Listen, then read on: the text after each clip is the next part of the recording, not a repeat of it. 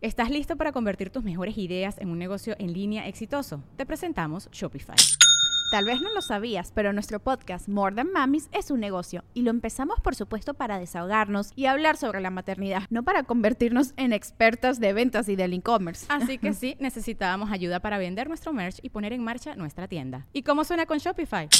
Llegó otra venta. Shopify es la plataforma de comercio que está revolucionando millones de negocios en todo el mundo. Ya seas un emprendedor desde tu casa o desde donde sea, Shopify es la única herramienta que necesitas para iniciar, administrar y hacer crecer tu negocio sin dificultades. Con Shopify puedo gestionar pedidos, envíos y pagos desde cualquier lugar, brindándote toda la información y estadísticas de tus ventas al detalle. Regístrate para un periodo de prueba con tan solo un dólar al mes en shopify.com barra sonoro, todo en minúsculas Ve a shopify.com barra sonoro para llevar tu negocio al siguiente nivel. Shopify.com barra sonoro.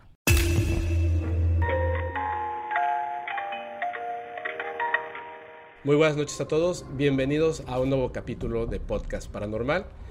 En esta ocasión vamos a hablar, vamos a tocar el final, la segunda parte del episodio con Minor de Emisiones Podcast y el tema Edward Billy Mayer. Eh, Minor, ¿cómo estás? Eh, ¿Qué onda, Fepa? Muy bien, muchas gracias. Eh, pues muchas gracias por invitarnos. Eh, pues ya me tocó estar ahí también con Sergio detrás de bambalinas, pero pues ahora me toca a mí aquí compartir contigo, pues aquí con tu en tu programa. Y pues muchas gracias. Yo la, verdad soy súper fan, ya te lo había dicho. Yo no me pierdo ningún capítulo de Podcast Paranormal y, y pues con mucho gusto aquí de platicar contigo.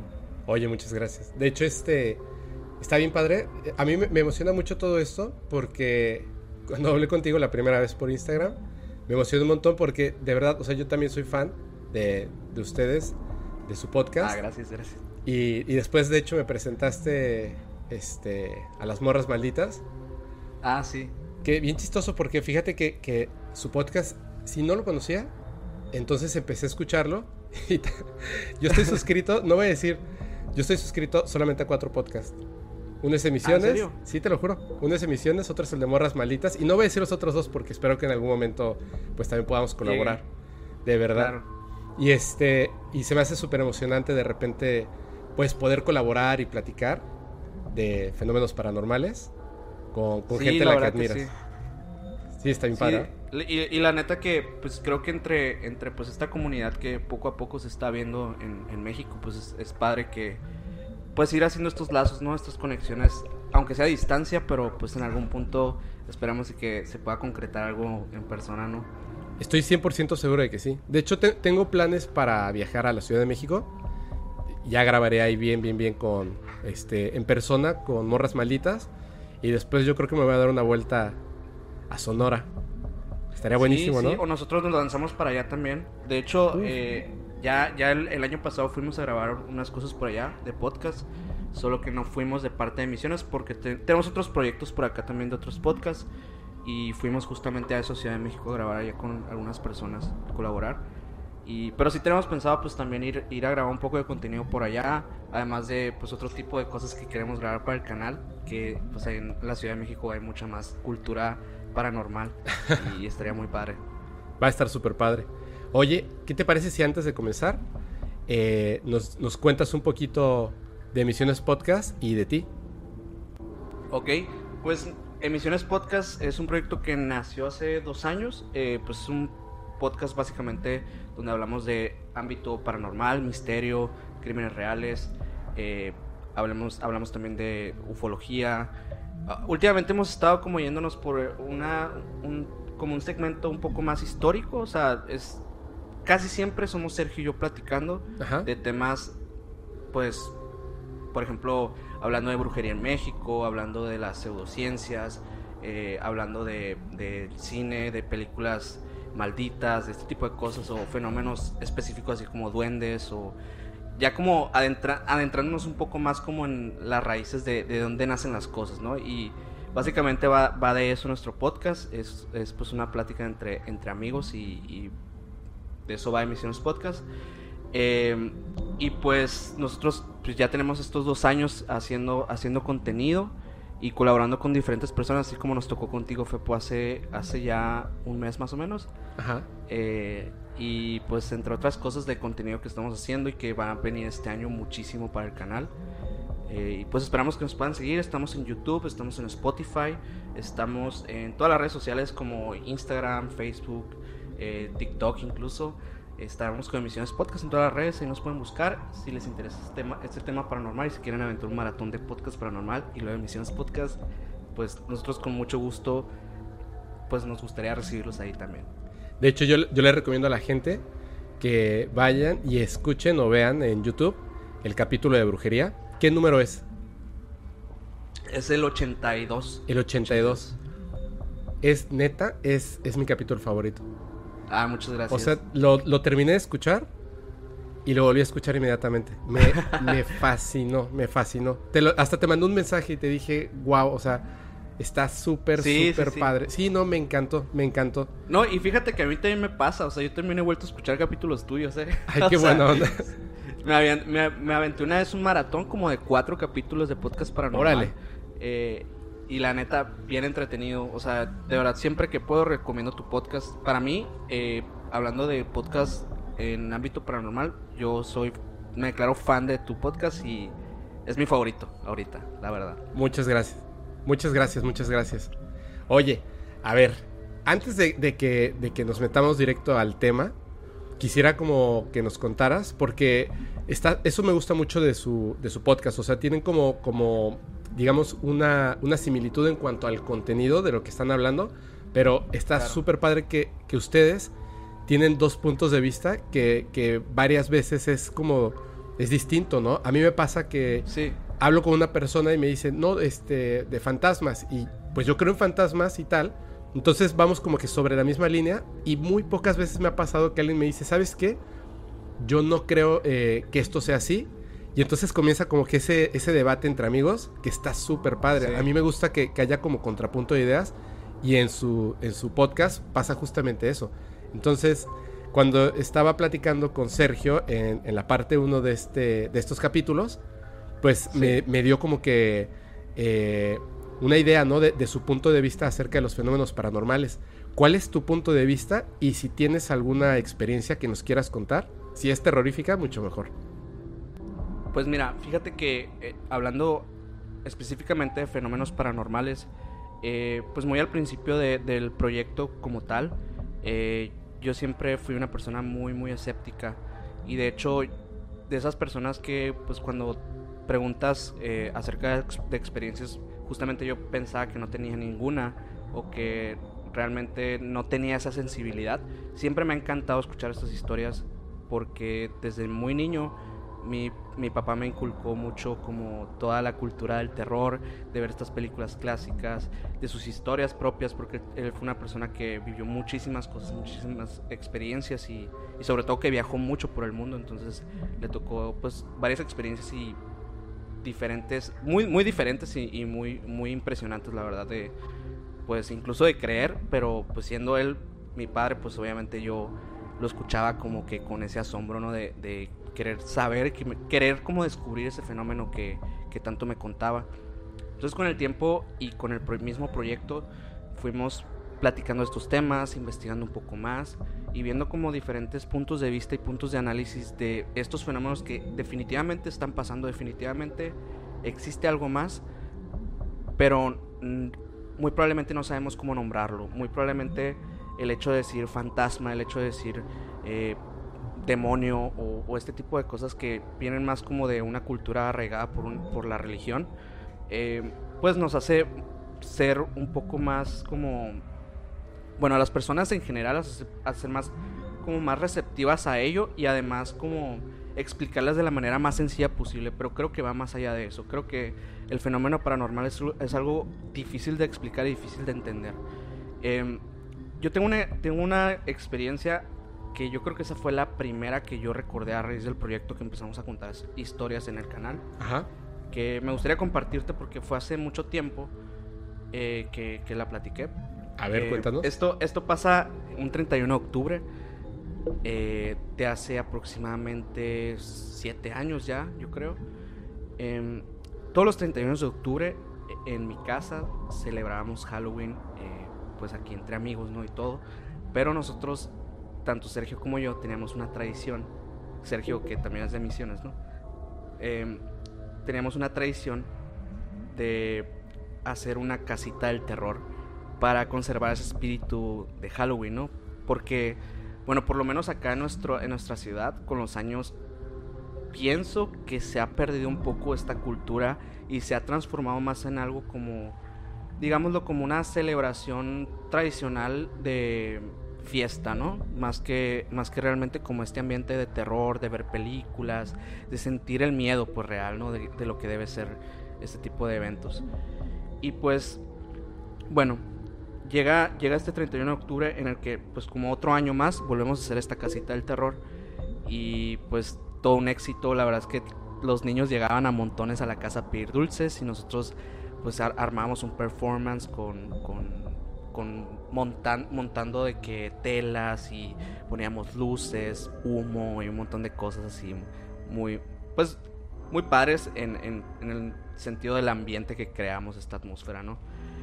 Entonces, eh, bueno, ya terminando la noche, pues yo la verdad, eh, pues no, nunca he sentido nada en mi casa, ni na nada en específico, ¿no? Simplemente, siempre la he visto como ese lugar seguro, como ese lugar donde, donde hay paz para mí, en lo personal. Eh, entonces ya terminando esta noche, estaba toda la, todas las luces apagadas en toda la casa para poder conservar esta atmósfera, ¿no? Eh, ya nada más quedaba yo en la casa y mi mamá, recuerdo que estaba también. Entonces ya estábamos como subiendo las escaleras por la noche. Yo, yo personalmente estaba subiendo las escaleras. Yo sabía que ella estaba arriba en su cuarto. Eh, entonces cuando volteo a su cuarto, la veo la veo parada agarrando el, un teléfono que tenía que, que, tenía como un foquito cuando se usaban los teléfonos fijos. Ajá. Ahorita ya casi, casi no se usan. Eh, entonces levanta el teléfono y en eso empiezo a escuchar como alguien sube las escaleras. Y me, me quedo, yo en ese momento me entra ese shock de hay alguien adentro de la casa, aparte de nosotros. Y cuando volteo a las escaleras. No logro ver porque realmente está muy, muy oscuro.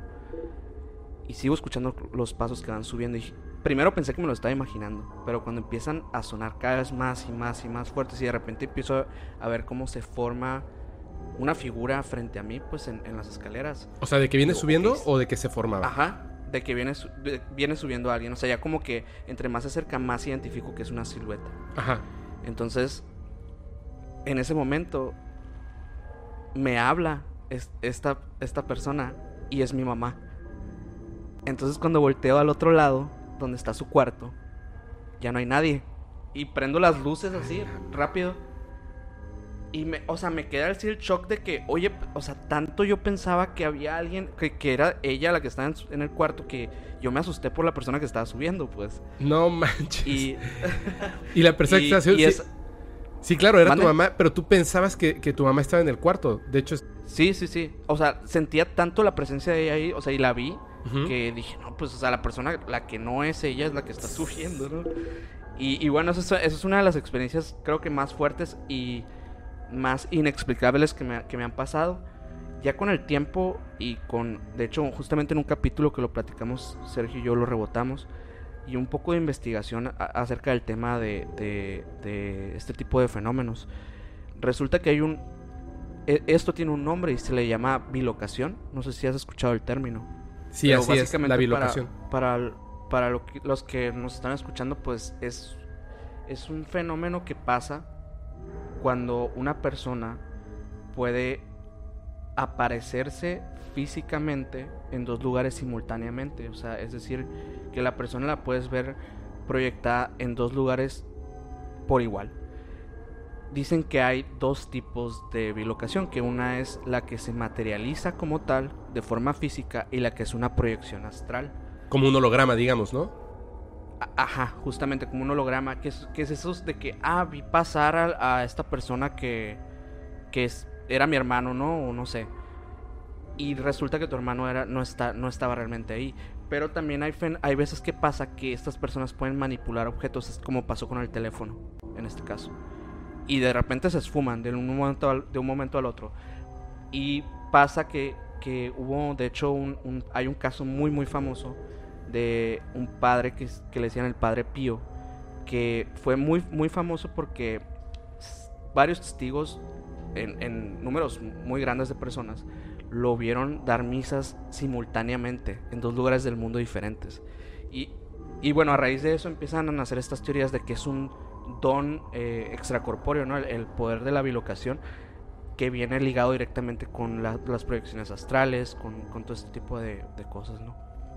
Fíjate que, eso es que la parte de la bilocación hay un montón de como de teorías al respecto, ¿no? De hecho me, me parece gracioso. La primera vez que yo escuché de la bilocación estaba como, como aderezado de la cultura mexicana que tiene que ver con la brujería que además, bueno, ni siquiera es así 100% mexicana, pero, pero llegó y está muy arraigado entre los mexicanos.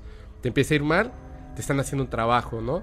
Este, la mamá ve que su hijo se enamora de una mala mujer, es que le hicieron un amarre, ¿no? O al revés, la hija se, enamora de un hombre, es que tiene un amarre, etcétera, ¿no? O sea, siempre está como muy aderezado en muchas situaciones. Y la primera vez que escuché sobre la bilocación eh, es porque un familiar, yo era un, yo era un niño, pero es que de verdad siempre me, me ha gustado mucho estos temas, era un niño y un familiar, eh, es una mujer, en ese entonces pues ya un adulto, siempre utilizaba una bata como roja en Guadalajara. Y sobre todo como en la noche la utilizaba, eh, la pijama y encima su, su bata. Y cuando salía de bañar, se ponía como que su bata. Entonces, las personas que estaban en la casa la vieron pasar con su bata, pero en la tarde. Y entonces o sea, ella había dicho, por lo que estaban haciendo, había comentado que se iba a bañar y pensaron que se metió al baño, porque fue casi inmediato que se metió al baño y que por alguna razón salió. Entonces estaban como viendo la televisión y la vieron pasar, que entró a la cocina, pero como ya sabes, ¿no? Pasa por ahí y pues pasa, ¿no? O sea, nadie le habla ni nada. Y luego sale de la cocina, regresa caminando y efectivamente eh, mi familiar sí iba a salir del baño, pero no, no era esa persona. Entonces, cuando ella sale del baño, se ve a sí misma caminando hacia su, habitación. Y, y, sintió, obviamente, así, bueno, se le bajó la presión, mil cosas. Y lo, sí, no, yo tengo esa sensación muy, muy, muy presente, la verdad. Sí, es muy fuerte. Y ella, lo que le dijeron, que era, es por eso que me parece que es gracioso de, de cómo en México de repente le damos una explicación inmediata con estas eh, ideas que tenemos, le dijeron que lo que pasa es que le estaban haciendo brujería. Sí, justamente ese tipo de cosas son las explicaciones más sencillas, ¿no? Pero... Y también, también, bueno, es, es como... Sí puede como haber otros, obviamente otro tipo de explicaciones, pero también sí, sí deriva mucho de, obviamente, de las, de las creencias religiosas, porque incluso en las culturas, no sé, en el budismo también se habla de este tipo de, habilidades que, sí. que, las personas pueden poseer. Incluso en el cristianismo hay personas que se dice que tienen dones, ¿no? Como tal, que pueden, que pueden hacer como este tipo de, proyecciones o que incluso pueden leer la mente. Eso también, eh, pues he escuchado varias anécdotas de ello, de que eh, personas que son pastores o este tipo de cosas que, poseen habilidades eh, pues que las personas normales no, no, no tenemos pues al alcance. Me explicaba una persona que, que de hecho vino al podcast, me explicaba que ese tipo de situaciones ocurren porque efectivamente con, con, un cierto, digamos, entrenamiento que tiene que ver mucho con la meditación, las personas empiezan a, a aumentar esa, o sea, en realidad, o sea, según me decía, ¿no? Que todos, todos, todos los seres humanos tenemos esas capacidades que podría decirse eh, psíquicas, ¿no? Leer la mente, bilocación, mover cosas con, el pensamiento, este, predecir el futuro, o sea, muchas, muchas cosas, muchas cosas, pero que, en realidad como desde que nacemos, pues nos están diciendo, ¿no? Que, tenemos estas habilidades y nada más. Y tenemos que explotar esas habilidades que están, digamos, eh, detalladas, ¿no?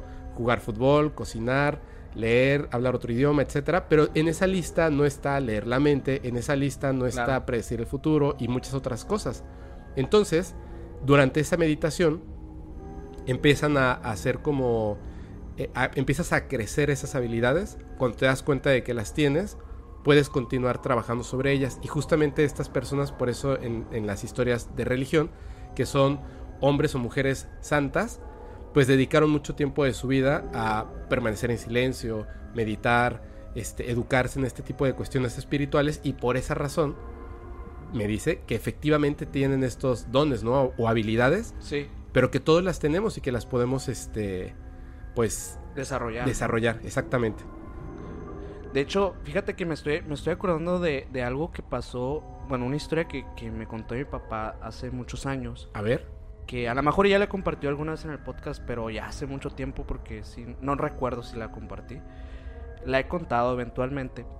Eh, él, me, él me decía que cuando tenía alrededor de 15 años más o menos, eh, un día, como cualquier otro, se despierta con una energía muy, muy grande, ¿no? O sea, algo, algo que incluso lo sorprende a él mismo, el despertarse como que con esa energía, con esa claridad mental de, de ver el mundo. ajá, Y siente que es capaz de absolutamente todo. O sea, simplemente me dice, tenía esa sensación en el día. Tenía la sensación de que todo- tengo todo por delante, tengo todo al alcance, ¿no?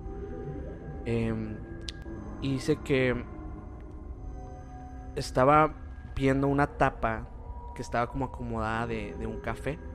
O sea, que estaba como mal acomodada, digamos así como un poco inclinada. No digamos que estaba totalmente fija, ¿no? ajá.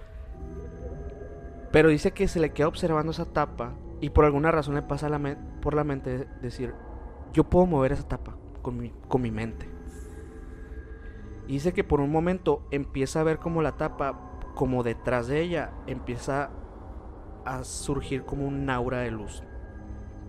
Pero dice que era algo como, no, no como esto que a veces pasa que cuando enfocas mucho la vista y de repente sí sientes que se ven más claras las cosas. Dice que no, que era como algo que iba más allá de lo, de lo normal, ¿no? O sea, Como que físicamente había, un aura.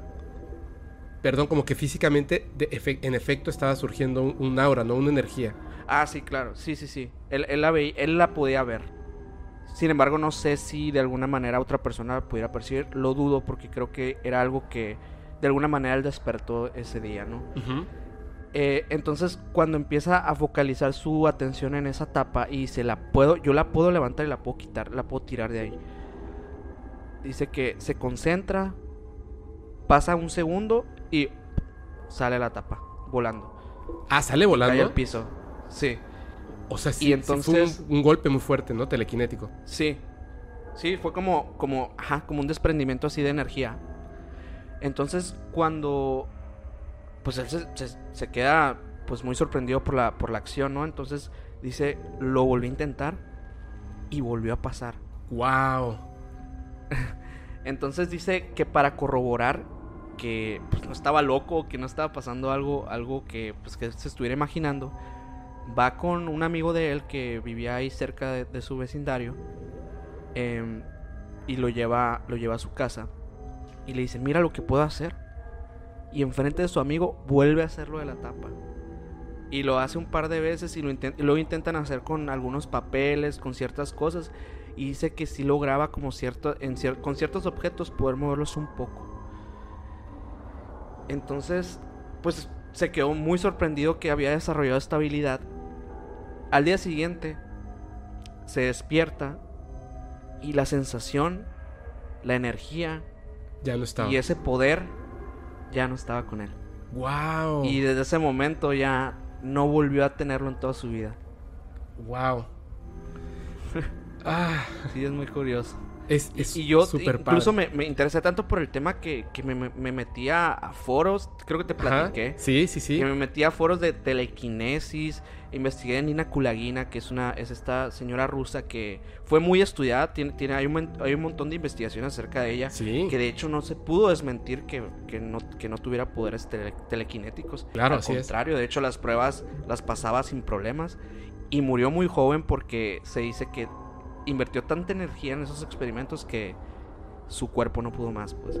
De, de hecho, hay unos videos es- impresionantes, ¿no? Sí, sí, sí, sí. es- de hecho hay fotografías, ¿no? De, de ella como haciendo levitar objetos Sí. así como esferas. Pero es que, es que le ponían objetos dentro de una caja en un, en un laboratorio con personas observando, científicos.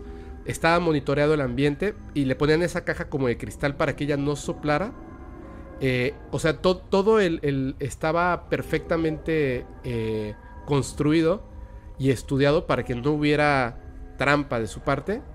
Y están los videos donde está- mueve las manos, se concentra, pero aparte sé que se está concentrado muchísimo.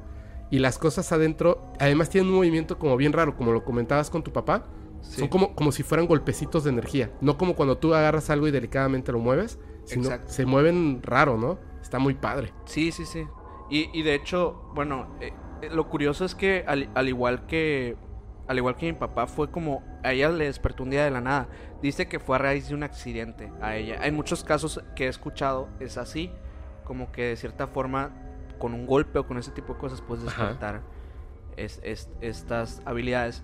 Sin embargo, también te puede pasar que de un día de la nada te despiertas y ya puedes hacer algo, no sé. A lo mejor ahí alguien de tu audiencia te nos podrá decir si si ha tenido una experiencia por el estilo, ¿no?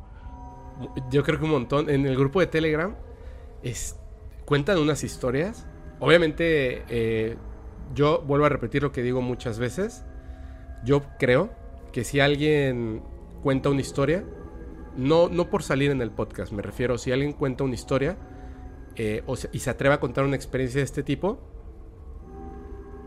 en realidad, no, o sea, no tiene una razón para, para mentir. Hay veces en que uno quiere participar y, se, y, entonces inventa cosas.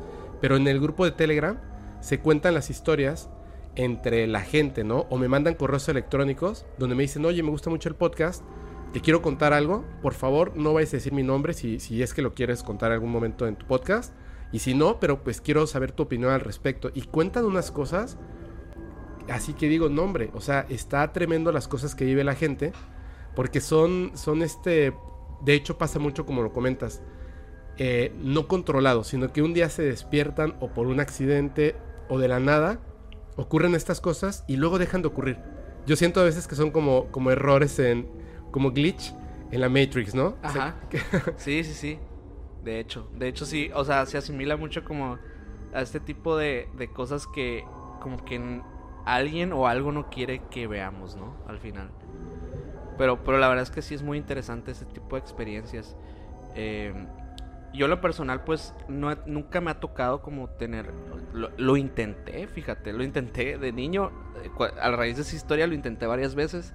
¿Hacer Pero nunca, telequinesis? Nunca logré nada, la, la verdad es que nunca lo logré.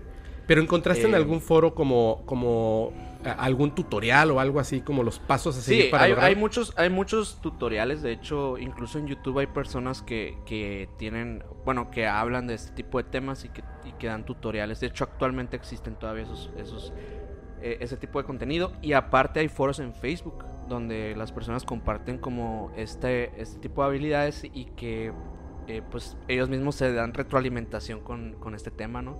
Eso fue lo que se me hizo más interesante, ¿no? Que no, que no son videos como puestos para hacerse virales o para crear polémica o lo que sea, sino que son prácticas que se hacen entre comunidades como, pues, de personas que, que quieren como alcanzar este tipo de objetivos, ¿no? Sí, es, esto de, de- la telequinesis es, es bien interesante, ¿no? To- to- todos los fenómenos psíquicos. Y de hecho, fíjate, encaminando lo que vamos a hablar de la segunda parte, te, te quiero comentar una cosa. El, a veces he pensado... Dame un segundo, por favor. Interrumpimos, interrumpimos el programa porque el perrito del vecino estaba ladrando y descubrí algo que, ojo, eso es, eso es bien interesante. eh, tener como siempre esa... Ay, esa parte donde, donde no, no todo tiene una explicación paranormal. De hecho, la, la menor este, cantidad de las veces la explicación es un fenómeno paranormal. Hace mucho me comentaron eh, en, en algún capítulo, creo que el 8 o el 10, comentaron que se escuchaba algo extraño en este... En el minuto 1604, casi casi me acuerdo. Orlando se llamaba la persona que lo comentó en el video de YouTube. Entonces yo estaba Saludos. contestando los comentarios. Voy a, voy a escuchar. Y efectivamente se escuchaba algo. Y yo dije, quizá es la cama de audio que pongo de fondo. Era lo que se escuchaba. Entonces me voy al proyecto de, pues del programa de edición. Cancelo la música y se seguía escuchando. Entonces dije, bueno, era yo el que estaba hablando, voy a escuchar el micrófono del invitado porque pues no va a tener mi audio, a lo mejor un poquito nada más. Y lo pongo y se escuchaba. Se lo mando un amigo que es experto en audio y le digo, oye, por favor ayúdame, dime qué es esto y le conté la historia. Y me dijo, wow, qué interesante, ¿no? A la una de la mañana me dijo, voy a revisarlo para ver qué es. Lo, lo mandé en el grupo de Telegram. O sea, estaba muy emocionado porque pensé que quizá era una psicofonía. Y no, porque volvió a ocurrir. Y era el perrito. Era el perrito del vecino que está ladrando. O sea, yo lo escucho fuerte, pero obviamente en el micrófono apenas se alcanza a escuchar. Entonces era justo cuando el perro estaba haciendo como... Y entonces entre el audio se escucha como... Pero me lo manda y me dice, mira, o es algo en un idioma extraño o es como un perro ladrando. Y le dije, ah, es un perro ladrando. es el perro ladrando. Entonces no era una psicofonía. Pero es este... Fíjate, de hecho, que es bueno, ¿no? Como, como discernir y además aceptar cuando algo evidentemente no es paranormal, ¿no? Pero Claro. hay muchas veces en que, como lo que comentabas que le pasó a tu papá, que de repente un- un día pasa esto, yo he notado que en muchas historias, y en la historia que tiene que ver también con, con- con Billy Mayer, eh, hay, un, hay un momento en que la realidad se rompe, o sea, e- existen estos errores y de hecho hay como muchas maneras de explicarlo. A mí me gusta una explicación en específico, que si algunas han visto la serie de Cosmos, la nueva, no, no, la, no la, la antigua, eh, hay una parte donde comentan que en realidad nosotros nunca tocamos a otra persona, porque los átomos, lo que es la materia, tiene como un campo de energía en el que jamás se logran tocar. Entonces nosotros creemos que o sea, nuestros dedos se tocan, nosotros tocamos a otra persona, pero en efecto, en ciencia, los átomos nunca se tocan, es imposible, un átomo no, no puede tocar al otro. Entonces en realidad siempre estamos separados y somos más espacio que materia. Sin embargo, la manera en la que está diseñado nuestro cerebro y nuestros sentidos son para percibir la realidad de una cierta manera, lo cual significa que esa no es específicamente la realidad. Entonces, ¿qué quiere decir esto? Que no es que, que lo que nosotros vemos no es, sino que no es exactamente como lo vemos o lo percibimos. Y cuando Exacto. estas cuestiones físicas o químicas cambian, que por supuesto que tienen que cambiar, nuestro cerebro no está diseñado para comprender todo lo que puede ver, tocar, oler y sentir. Entonces, Simple- hay, un- hay, hay un ejemplo, Ujú. perdón que te interrumpa. No, adelante. Hay un ejemplo muy, muy sencillo eh, que, con el que pueden, eh, pues, entender esto, que es que el ojo humano, cada ojo humano es diferente. Cada ojo humano percibe los colores de manera distinta. Ya por ese simple hecho, tu realidad es diferente a la, a la de tu amigo, a la de tu mamá, a la de tu papá. exacto, Todos tenemos realidades diferentes porque vemos el mundo de una manera diferente. exactamente. Simplemente el, el hecho de, de la interpretación visual ya nos hace pues tener esta disrupción en, pues en, la totalidad de, la realidad, ¿no? Sí, y de hecho por eso cuando se comenta, ¿no? Que, que- creo que de hecho lo comentamos la vez pasada, ¿no? Que un perro, obviamente, eh, biológicamente sus ojos son absolutamente distintos a los nuestros y sus oídos, y entonces obviamente tiene que percibir cosas que además nosotros, eh, hasta el momento, pues no sabemos qué son porque no las podemos ver, no las podemos escuchar, no las podemos sentir, no las podemos oler. ¿Cómo podríamos estudiar algo que ni siquiera sabemos que existe? Porque no tenemos manera biológica de percibirlo. Y en estos relatos, por eso te decía de la realidad, a veces cuando ocurren estos fenómenos paranormales, lo que comentabas, o sea, pero no es como cuando, cuando tú te quedas viendo demasiado un objeto y entonces es otra cosa, ¿no? Y el movimiento que hacen los objetos telequinéticos, que no es como mover un objeto, sino es como expulsar un objeto. Entonces, estas cosas que son como empiezan a sonar extrañas, porque no estamos acostumbrados a eso, justamente se representan en muchas de las cosas que ocurren con las personas que tienen evidencias de fenómenos paranormales. Voy a dar un ejemplo así claramente y lo voy a explicar y la gente que esté eh, en YouTube pues va a ver lo mismo que tú vas a ver y te lo voy a te lo voy a poner en este te lo voy a compartir en la pantalla para que para que veas de a qué me refiero. Cuando yo veo un video me dicen, "Mira este video que, que se grabó en tal lado." Ahorita no no ves todavía nada, ¿no? Ve, mira este video que se grabó en tal lado de unos ovnis, ¿no? Me, me acaban de mandar uno que se grabó, me parece que en Guadalajara o Querétaro. eh, dos videos, o sea, desde dos diferentes puntos de vista. Y el ovni se mueve como se movería un objeto 100% humano y cuando sale disparado deja una estela así como de aire caliente, de la manera en que un avión deja una estela de aire caliente o aire frío al momento de, de atravesar pues la atmósfera, ¿no? Y eso es una representación humana de las cosas. Cuando vemos un ovni, esto que voy a presentar es un video de muchísimos, que además no es video, es filme en 8 milímetros de eh, Billy Edward Albert Mayer. Fíjate, perdón, lo que ocurre aquí. Perdón, lo estoy presentando solo para mí, discúlpame. Ahí va. Te lo voy a mostrar. ¿Ya lo ves? Ajá, sí. Ok, lo voy a repetir. ¿Habías visto alguna vez este video? No, nunca. Ok, para la gente que, lo está escuchando, voy a narrar brevemente. Es una película en 8 milímetros donde Billy, que si escucharon el, capítulo anterior y si no se lo recuerdo rápidamente, Billy es una persona, es un suizo, ya es, una persona mayor que desde los 5 años alega tener un contacto con seres provenientes de las Pléyades, los pleyadianos, y que tienen eh, mensajes para la humanidad y además una misión importante para él, que no es que él sea importante, sino el mensaje. De hecho, básicamente destruyeron su vida, aunque él no se dé cuenta, y la de su familia y la de muchas personas alrededor, pues obviamente al ponerlo en este punto, ¿no? De ser como un profeta moderno de extraterrestres. Sin embargo, para que la gente creyera en él, permitieron que les tomara fotografías y videos a sus naves extraterrestres y muchas otras cosas que vamos a contar en un momentito. En este video, eh, él como ya le habían dicho que seguramente era un modelo escala y que estaba colgando desde un hilo delgado, entonces, ¿qué es lo que hacía? Él graba el, lugar y luego acercaba el objeto al lente de la cámara, lo mueve y entonces pareciera que hay una nave muy grande. Le comenta esto a estos seres extraterrestres y le dicen, mira, haz una toma abierta para que se note que claramente pues no hay un hilo y yo voy a volar mi nave cerca de un árbol para que la gente vea que el movimiento es real. Cuando en ese momento lo presentó y durante mucho tiempo, eh, pues parece un movimiento normal. Sin embargo, hay algo que hace el objeto que parece un tanto extraño. Te lo voy a mostrar a ver si notas lo que es extraño. Aquí lo estamos viendo, está pasando, se está moviendo, se acerca a la nave y de hecho pareciera como si estuviera colgando de un hilo y se moviera, ¿cierto? Mira, aquí hace, hacen un zoom para que veamos qué es lo que pasa que es extraño. Ahorita te voy a mostrar la siguiente parte. Aquí está. Cómo se mueve. Y de repente este objeto eh, ya pasó. Pero ahorita volverá a pasar. Lo extraño. Ahí está. Mira. En un momento cuando pasa cerca del árbol, de entrada, el árbol, ¿lo notaste? Sí.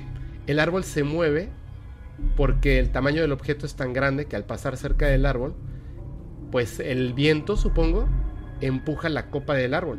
Hay fotografías de ese árbol, es un árbol gigantesco, ¿eh? O sea, ese, esa nave mide como tres coches. O sea, es como un pequeño autobús. O sea, es algo muy grande moviéndose. Por lo tanto, pues no pudo haber sido una, pues digamos, una grúa de tener un objeto muy, muy grande. Sin embargo, hay un momentito que es la parte que me parece la más importante y le voy a poner pausa para que lo veas, que es aquí. Cuando el objeto está en el punto más lejano, se detiene un momento cuando va en la bajada, es un momentito, que un objeto físico colgado, es decir, un péndulo, no podría detenerse en, su, en el momentum. ¿Me entiendes? Sí, En, en, la pausa, cuando va a cambiar de dirección, por supuesto que podría detenerse, pero en el momentum, cuando va hacia abajo, definitivamente no. Menos un objeto de ese tamaño que es capaz de mover un árbol mientras se balancea. ¿Qué pasa? Que lo que muestran en otros videos los movimientos son naturales de un objeto que sería como, ¿viste? Sí. ¿Lo notas? Entonces, eh, muchos de sus videos tienen este tipo de cosas. Por ejemplo, tiene otros donde claramente se ve que los ovnis desaparecen, pero cuando desaparecen, desaparecen como en una película de Capulina, ya sabes, cuando aparece... Eh, el, vampiro y, está así, la toma no se mueve y de repente ¡pum! aparece, ¿no? Que se nota que es un corte de, celuloide y así. Ahora salte de cuadro, seguimos filmando, ¿no? Entonces se nota el brinco del celuloide. Pero cuando tú estudias eso celuloide que está pegado, pues te das cuenta de que hay un cambio de celuloide. De hecho, el celuloide, a la gente que, que estudió cine o que le gusta todos estos temas, el celuloide tiene marcas O sea, no me refiero a la marca de cigarro, tiene marcas que es como, digamos, eh, el código de tiempo. O sea, también se construye de esa manera y también cuando incluye el audio, pues se rompería la línea de audio.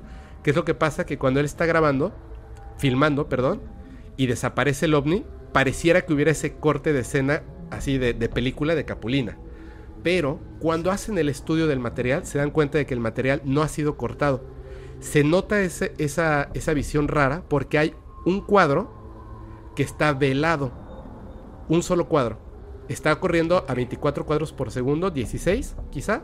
Pero hay un cuadro que es justo cuando desaparece que está velado. Por eso pareciera que hay como un flash. Y, se, y dicen, bueno, cuando estudian el material, el original, que además es un material físico, no son datos digitales, y que es celuloide, se dan cuenta de que ese cuadro no solamente está velado como si le hubieras echado una potente luz al lente, sino que además el material específicamente, unos cuadros, específicamente el que está velado, tiene eh, em, muestras de que fue sometido durante un momento a una cantidad de electromagnetismo tan potente que no hubo flashazo de luz, pero veló el material. Esto ni siquiera lo sabía Billy Mayer, o sea, eso se descubrió muchas décadas después cuando se estaba estudiando el material. Y cuando tú lo ves es chistoso porque es raro, pero eso le suma a la realidad de lo que él comenta, porque al hacer un estudio riguroso y científico, descubres que eso que se ve raro, como cuando alguien narra una historia de un fenómeno paranormal y es raro, es justamente lo que le da veracidad al asunto. Claro. De hecho, ahorita, ahorita que estábamos viendo ese video de del pues del árbol no con, con el platillo por encima, me da la impresión que probablemente es como un escaneo, ¿no? El que está haciendo ese platillo al, al árbol. Es como curioso que esté dando vueltas justamente a pues a ese árbol grande que comentas, ¿no? Que es como el, el, objeto para ellos como más relevante del área. Así es. Bueno, lo que pasa es que ese, ese árbol ya había salido en una de sus fotografías. Y era un lugar, e, ellos lo citaban en ciertos puntos que estuvieran como más alejados de, de, la sociedad, digamos. Eh, no, no, no, por, no por otra razón, sino porque el contacto era para él, las evidencias eran para él. Entonces, por eso lo hacían en ciertos lugares. Pero lo que comentas justamente de que lo estaban escaneando es súper importante. En, uno, en una de, las, eh, digamos, de estas muestras que le hicieron a él, él pedía, porque decía, es que dicen que son modelos chiquitos, que son modelos chiquitos a escala y que yo estoy trucando las fotos. Para empezar, recuerden que Billy solo tiene un brazo y no es fotógrafo, no, es videógrafo. O sea, era, pues, eh, eh, es, como si en el día de hoy alguien con un solo brazo que tiene un contacto, pues tomar un celular y grabar. Digo, no es fotógrafo, pero tiene un celular a la mano. En aquel entonces, pues tienes una cámara de celuloide y tu videocámara de celuloide, ¿no? Que es para filmar. Entonces... Una Super 8 o algo así. Exacto, sí. De hecho, son Super 8. Entonces, cuando él está haciendo todo esto, le dicen, bueno, vamos a poner una nave muy, muy, muy cerca de un árbol, que además la gente pueda ver que es ese árbol. Y vamos a poner una nave al ladito del árbol para que pues obviamente se vea que no es un objeto diminuto y, y tú tómale fotos y tal. Te voy a presentar otra cosa que mira, esto de verdad, esta es una de las primeras cosas que a mí me, voló la cabeza. Perdón, ¿tiene audio? Eh, así que me voy a callar un momentito o le voy a bajar el, audio. Este video lo que vas a ver, el, el, ovni que vas a ver, lo voy a narrar para que lo, lo, lo entiendan los que nos estén escuchando y después por favor pásense a YouTube para que vean esta evidencia porque es una cosa espectacular. Aquí lo que vemos antes de que le ponga play, puedes ver la colina, se ve una colina. En primer plano tenemos a Billy Mayer sin su brazo. En la, otra, en la otra mano tiene una cámara fotográfica con la que está tomando las fotografías de el ovni que se llama el, bueno, le dicen el pastel de bodas, porque eso parece, parece un pastel de bodas, que está detenido está anclado en el espacio justo al lado de un árbol, ¿ok? Él toma la fotografía mientras la cámara está en un tripié grabando lo mismo, pero él entra a cuadro, o sea, él está en cuadro para que se vea que estamos en planos distintos, o sea, el árbol no está a la misma distancia que él, no es un, árbol diminuto, Es un árbol lejano y ahorita lo vamos a comprobar. Mira, aquí está Billy. Si lo alcanzas a ver bien, ¿verdad? Sí. Mira, te lo hago más grande. Ahí está. ¿Ya viste? Ya tomó la foto. Ya se regresa a, a la cámara. Y ahora que está en la cámara, recuerden, esto es eh, 1976 más o menos. Y lo que va a hacer es que va a ser un zoom, pero no es un zoom digital, es un zoom mecánico. Ahí está acercando al árbol y la nave, como puedes ver, está absolutamente detenida y no está frente a cámara. Está al lado del árbol. ¿Ok? ¿Qué, qué es lo que es bien impresionante de esto? Se hace un estudio de dónde estaba el sol, el árbol, donde está Billy, desde donde tomó la fotografía, porque además, aparte del video, pues obviamente tenemos la fotografía. Wow. Guau, ¿verdad? Wow. Ok. Vamos a, vamos a pensar en algo. Una persona sin recursos en Suiza, viviendo en el campo, ni siquiera en la ciudad, con un solo brazo, con un trabajo como guardia de seguridad, repito, sin recursos. Un escéptico va a pensar que construyó una nave de este tamaño, como del tamaño de un automóvil grande, y de alguna manera logró pegarla a más o menos unos entre 5 y 10 metros del piso junto a un árbol para después ponerse a una distancia de más o menos 50 metros o más, tomar video, filme, tomar fotografías y que todo funcionara a la perfección. Es como muy forzado, ¿no? Intentar explicarlo. Sí, es, es como, exacto. O sea, pero te van, a, te van a conceder todo esto antes de decir, pues claro, evidentemente estaba teniendo un contacto con seres extraterrestres. Pero no solamente eso, esta es una de las naves, que además esta nave tiene una historia súper importante y la voy a comentar rápidamente. Esta misma nave que tú ves plateada, le tomó fotos en la noche, que es dorada. Esto lo vimos en el capítulo pasado. La nave se puso dorada y parece un juguete, por supuesto que parece un juguete. Es muy rara. Pero abajo, como puedes ver, está un poste porque esta, esta fotografía la tomó desde, desde encima. ¿Me entiendes? Ok. La tomó desde, desde otra. Desde otra nave. En la que se sentó. Porque cuando tomaba fotos desde dentro de las naves. Porque le dicen, ¿por qué nunca tomaste foto desde dentro de la nave? Dice, porque las fotos salían veladas. Sin embargo, que estas, estas naves que tienen como unas ventanitas. Sí, desde la nave tomó fotos de otras naves. Te voy a presentar una. Ahí está. Desde la nave. También desde la nave tomó esta fotografía. Que es lo que le comentaba la vez pasada a Sergio. O sea, para poder hacerlo, él tuvo que, él tuvo que forzosamente, tuvo que forzosamente haber contratado pues un helicóptero, haber contratado un aeroplano, porque recuerden que en ese entonces drones no había. Ni cerca estábamos de No, tener no, un dron. No, no, ni, ni- para nada. Pero, así como está la fotografía de este, también tenemos otro tipo de naves, en otro tipo de árboles. Y fíjate, El acceso es por debajo de esa. Del... sí, y de hecho aquí están las ventanitas, mira, aquí están las ventanitas. Ok. Ahora, esta nave que estamos viendo tiene, se compone de dos fotografías esta, en esta ocasión, porque la nave le dijo, siempre las ponen por delante, ¿la puedes pasar por detrás? Claro que sí, y la movió. En el análisis hay una cosa súper impresionante, Wow. que es que la nave refleja los árboles que tiene alrededor. ¿Ok? O sea, el objeto efectivamente estaba ahí. El objeto efectivamente tenía ese tamaño gigantesco. Son impresionantes. Cada una de sus fotografías, Sí. cada uno de sus videos son, yo no sé si uno es más impresionante que el anterior, pero son brutales. Este donde está tapando el sol, la nave por un lado, la nave por el otro, o sea, tiene unas cosas Incluso brutales. pensa- planteándolo como un montaje es complicado, es algo, es algo complejo de hacer. Yo diría, O sea, Sí, sí, y, y no me quiero acelerar, yo digo que es imposible. O sea, hoy en día sí podemos hacer esto.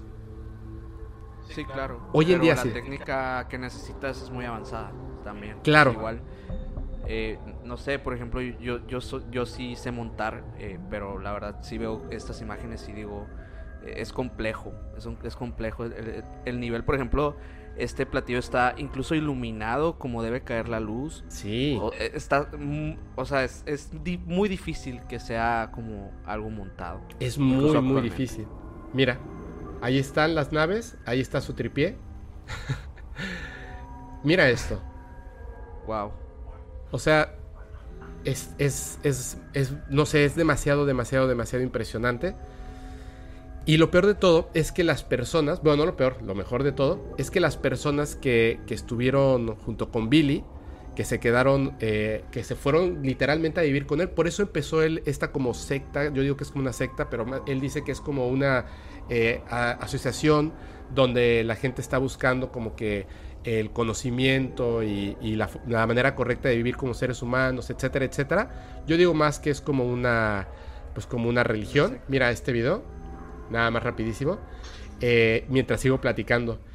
Eh, la gente que estaba ahí, obviamente, quería ver las fotografías de Billy, quería ver los videos, y en los documentales, donde, donde entrevistan también a estas personas, algunas personas son personas, perdón, es que ese es el ruido que hacía la nave, por cierto.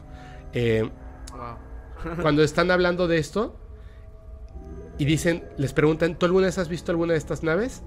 Y se emocionan un montón, porque no, no porque Billy les haya, o sea, Billy o los extraterrestres lo hayan permitido, pero ellos al estar viviendo, digamos, ahí en su patio, pues en algún momento tenía que pasar. Y ellos comienzan a mostrar también sus fotografías. O sea, no es algo único de, Billy Mayer, ¿no? Estas evidencias de específicamente estas naves. Sí, de, de hecho hay, como está este planteamiento de que cuando las, las naves, o sea, un mismo objeto es grabado de diferentes ángulos, es muy absurdo pensar que, que pues realmente fue algo montado, ¿no? Es como, ¿para qué? ¿Para qué harían eso, no? De, de repente eh, he visto, por ejemplo, ¿te acuerdas alguna vez de esto, eh, este jueguito que se hacía con los lápices de Charlie Charlie? Que se volvió súper viral. Sí, porque claro. fue muy inteligente, Sí. ¿no? Una, iban a promocionar una película que no tenía muchos recursos para promocionarse, que justamente el fantasma era Charlie. Y entonces inventaron este jueguito y subieron unos videos como virales. O sea, no- querían que se volvieran virales y se volvieron virales, donde supuestamente están jugando con este juego personas de niños, eh, adultos, jóvenes y tal, y se mueven los lápices y corren y gritan y tal, ¿no? Suben tres videos de manera Sí. anónima, se viralizan y la gente empieza a jugar y obviamente lo que decía, ¿no?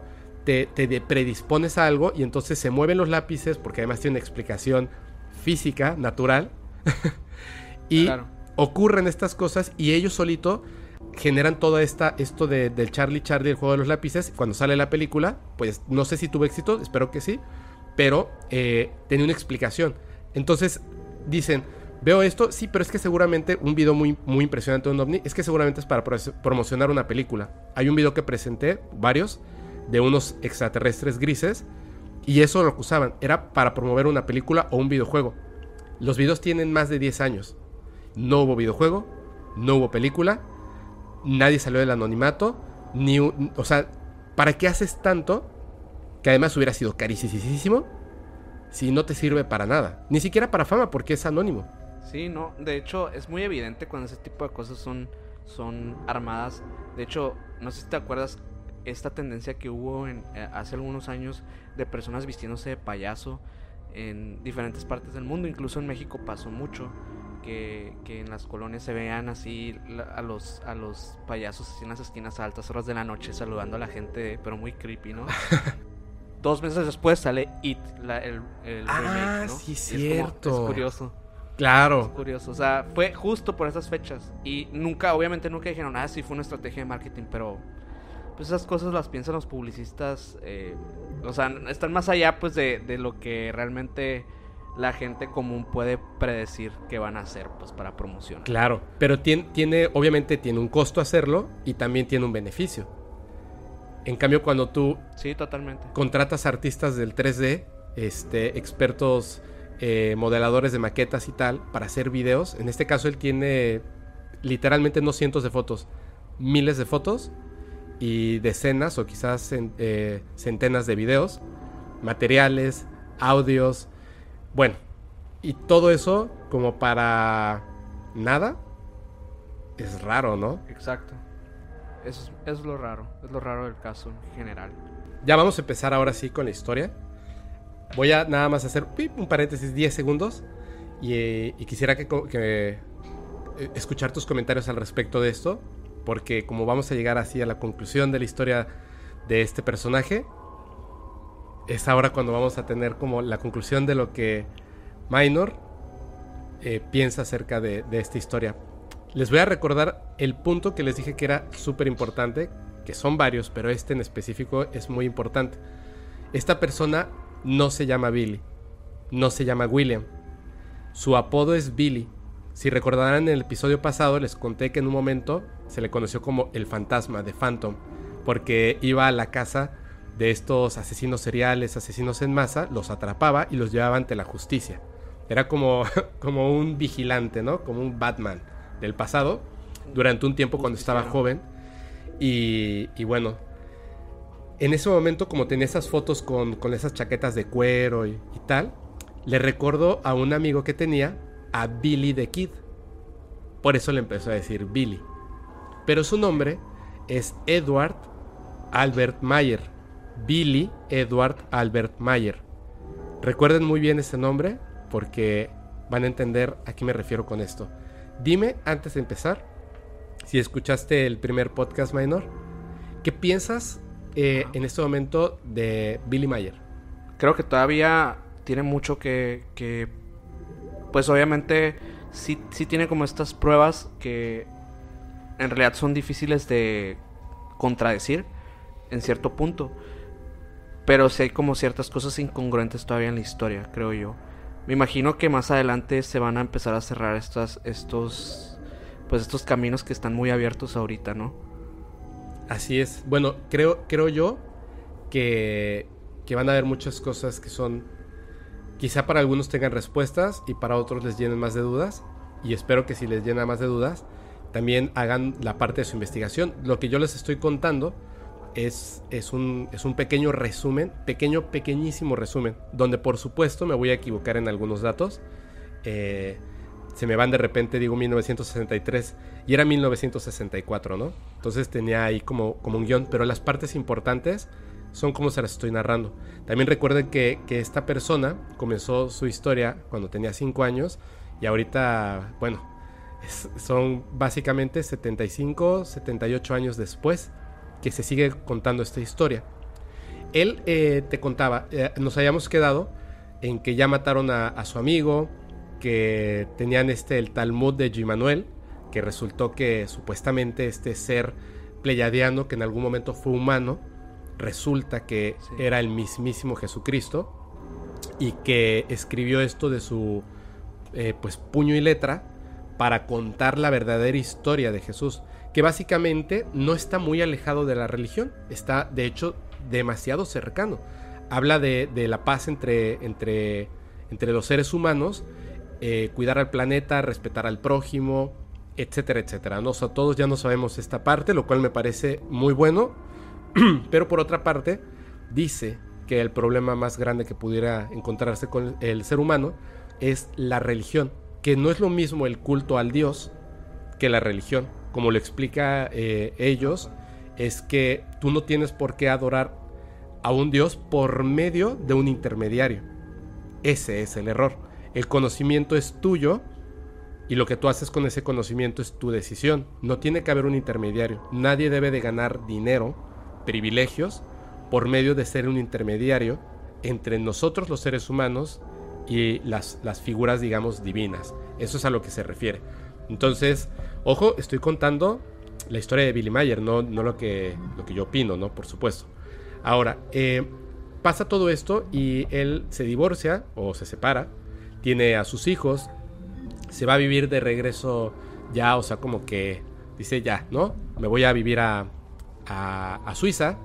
Y entonces empieza a recibir estos mensajes porque se, se vuelve tan, tan cercano su contacto que ya su, su contacto ya no es únicamente eh, telepático y, a veces pues físico, sino que literalmente dice que, que, lo visitan tanto tiempo, o sea, tantas veces, tantas veces, que él ya, o sea, ya, ya asimiló esta parte de que son extraterrestres y viven en otros planetas, o sea, ya tiene una conversación normal con ellos, son sus, sus amigos, tiene fotografías donde estos seres están dentro de su casa, eh, tienen cubierto el rostro porque sale velado, que lo que les comentaba, que utilizan estos como trajes espaciales de una película de 1970, así dorados o plateados, arrugaditos, con- de hecho se alcanza a ver el cabello de estas mujeres y tienen corte de cabello de aquella época, lo cual obviamente es donde dices, híjole, después se sabe eh, por muchas cosas que tiene que ver justamente con esto. Si nosotros eh, vemos un ovni y hace unos movimientos súper extraños, desaparece ante nuestra vista,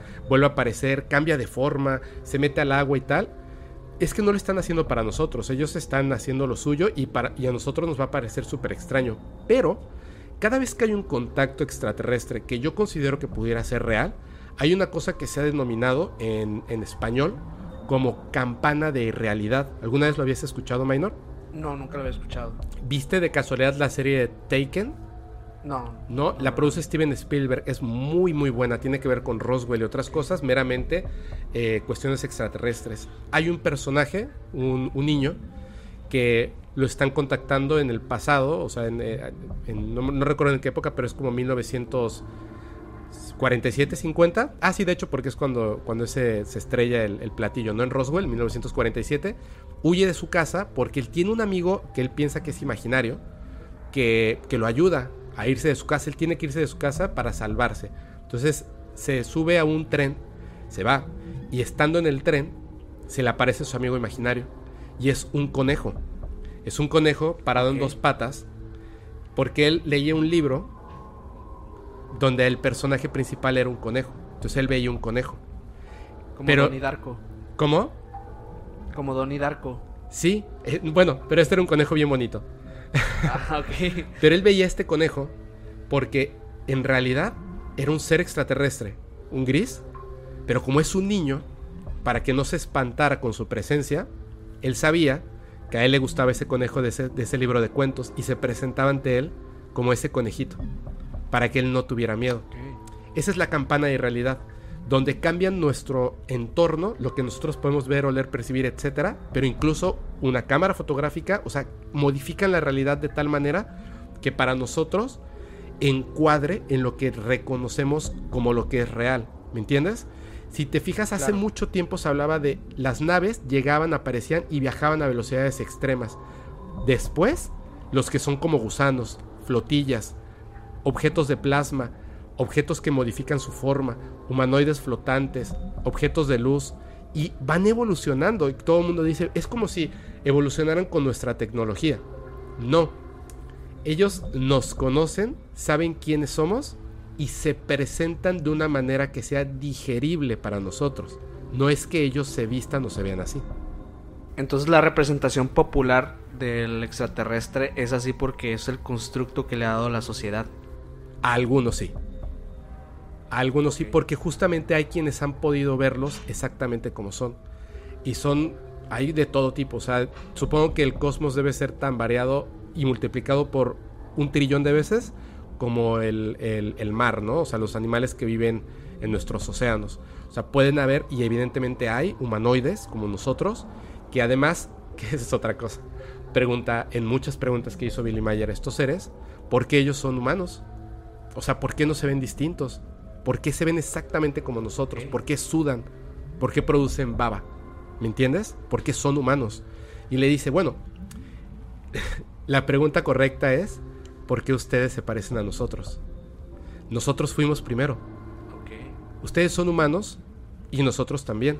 Solo que vivimos en otro planeta y somos más evolucionados. De hecho, en su planeta tienen vacas y manzanas. Básicamente lo que están diciendo con su respuesta es que nosotros somos originarios de otro planeta y estamos aquí porque estamos adecuados a este tipo de planetas y por eso podemos sobrevivir y evolucionamos y modificamos un poco de cómo son ellos. Pero somos humanos.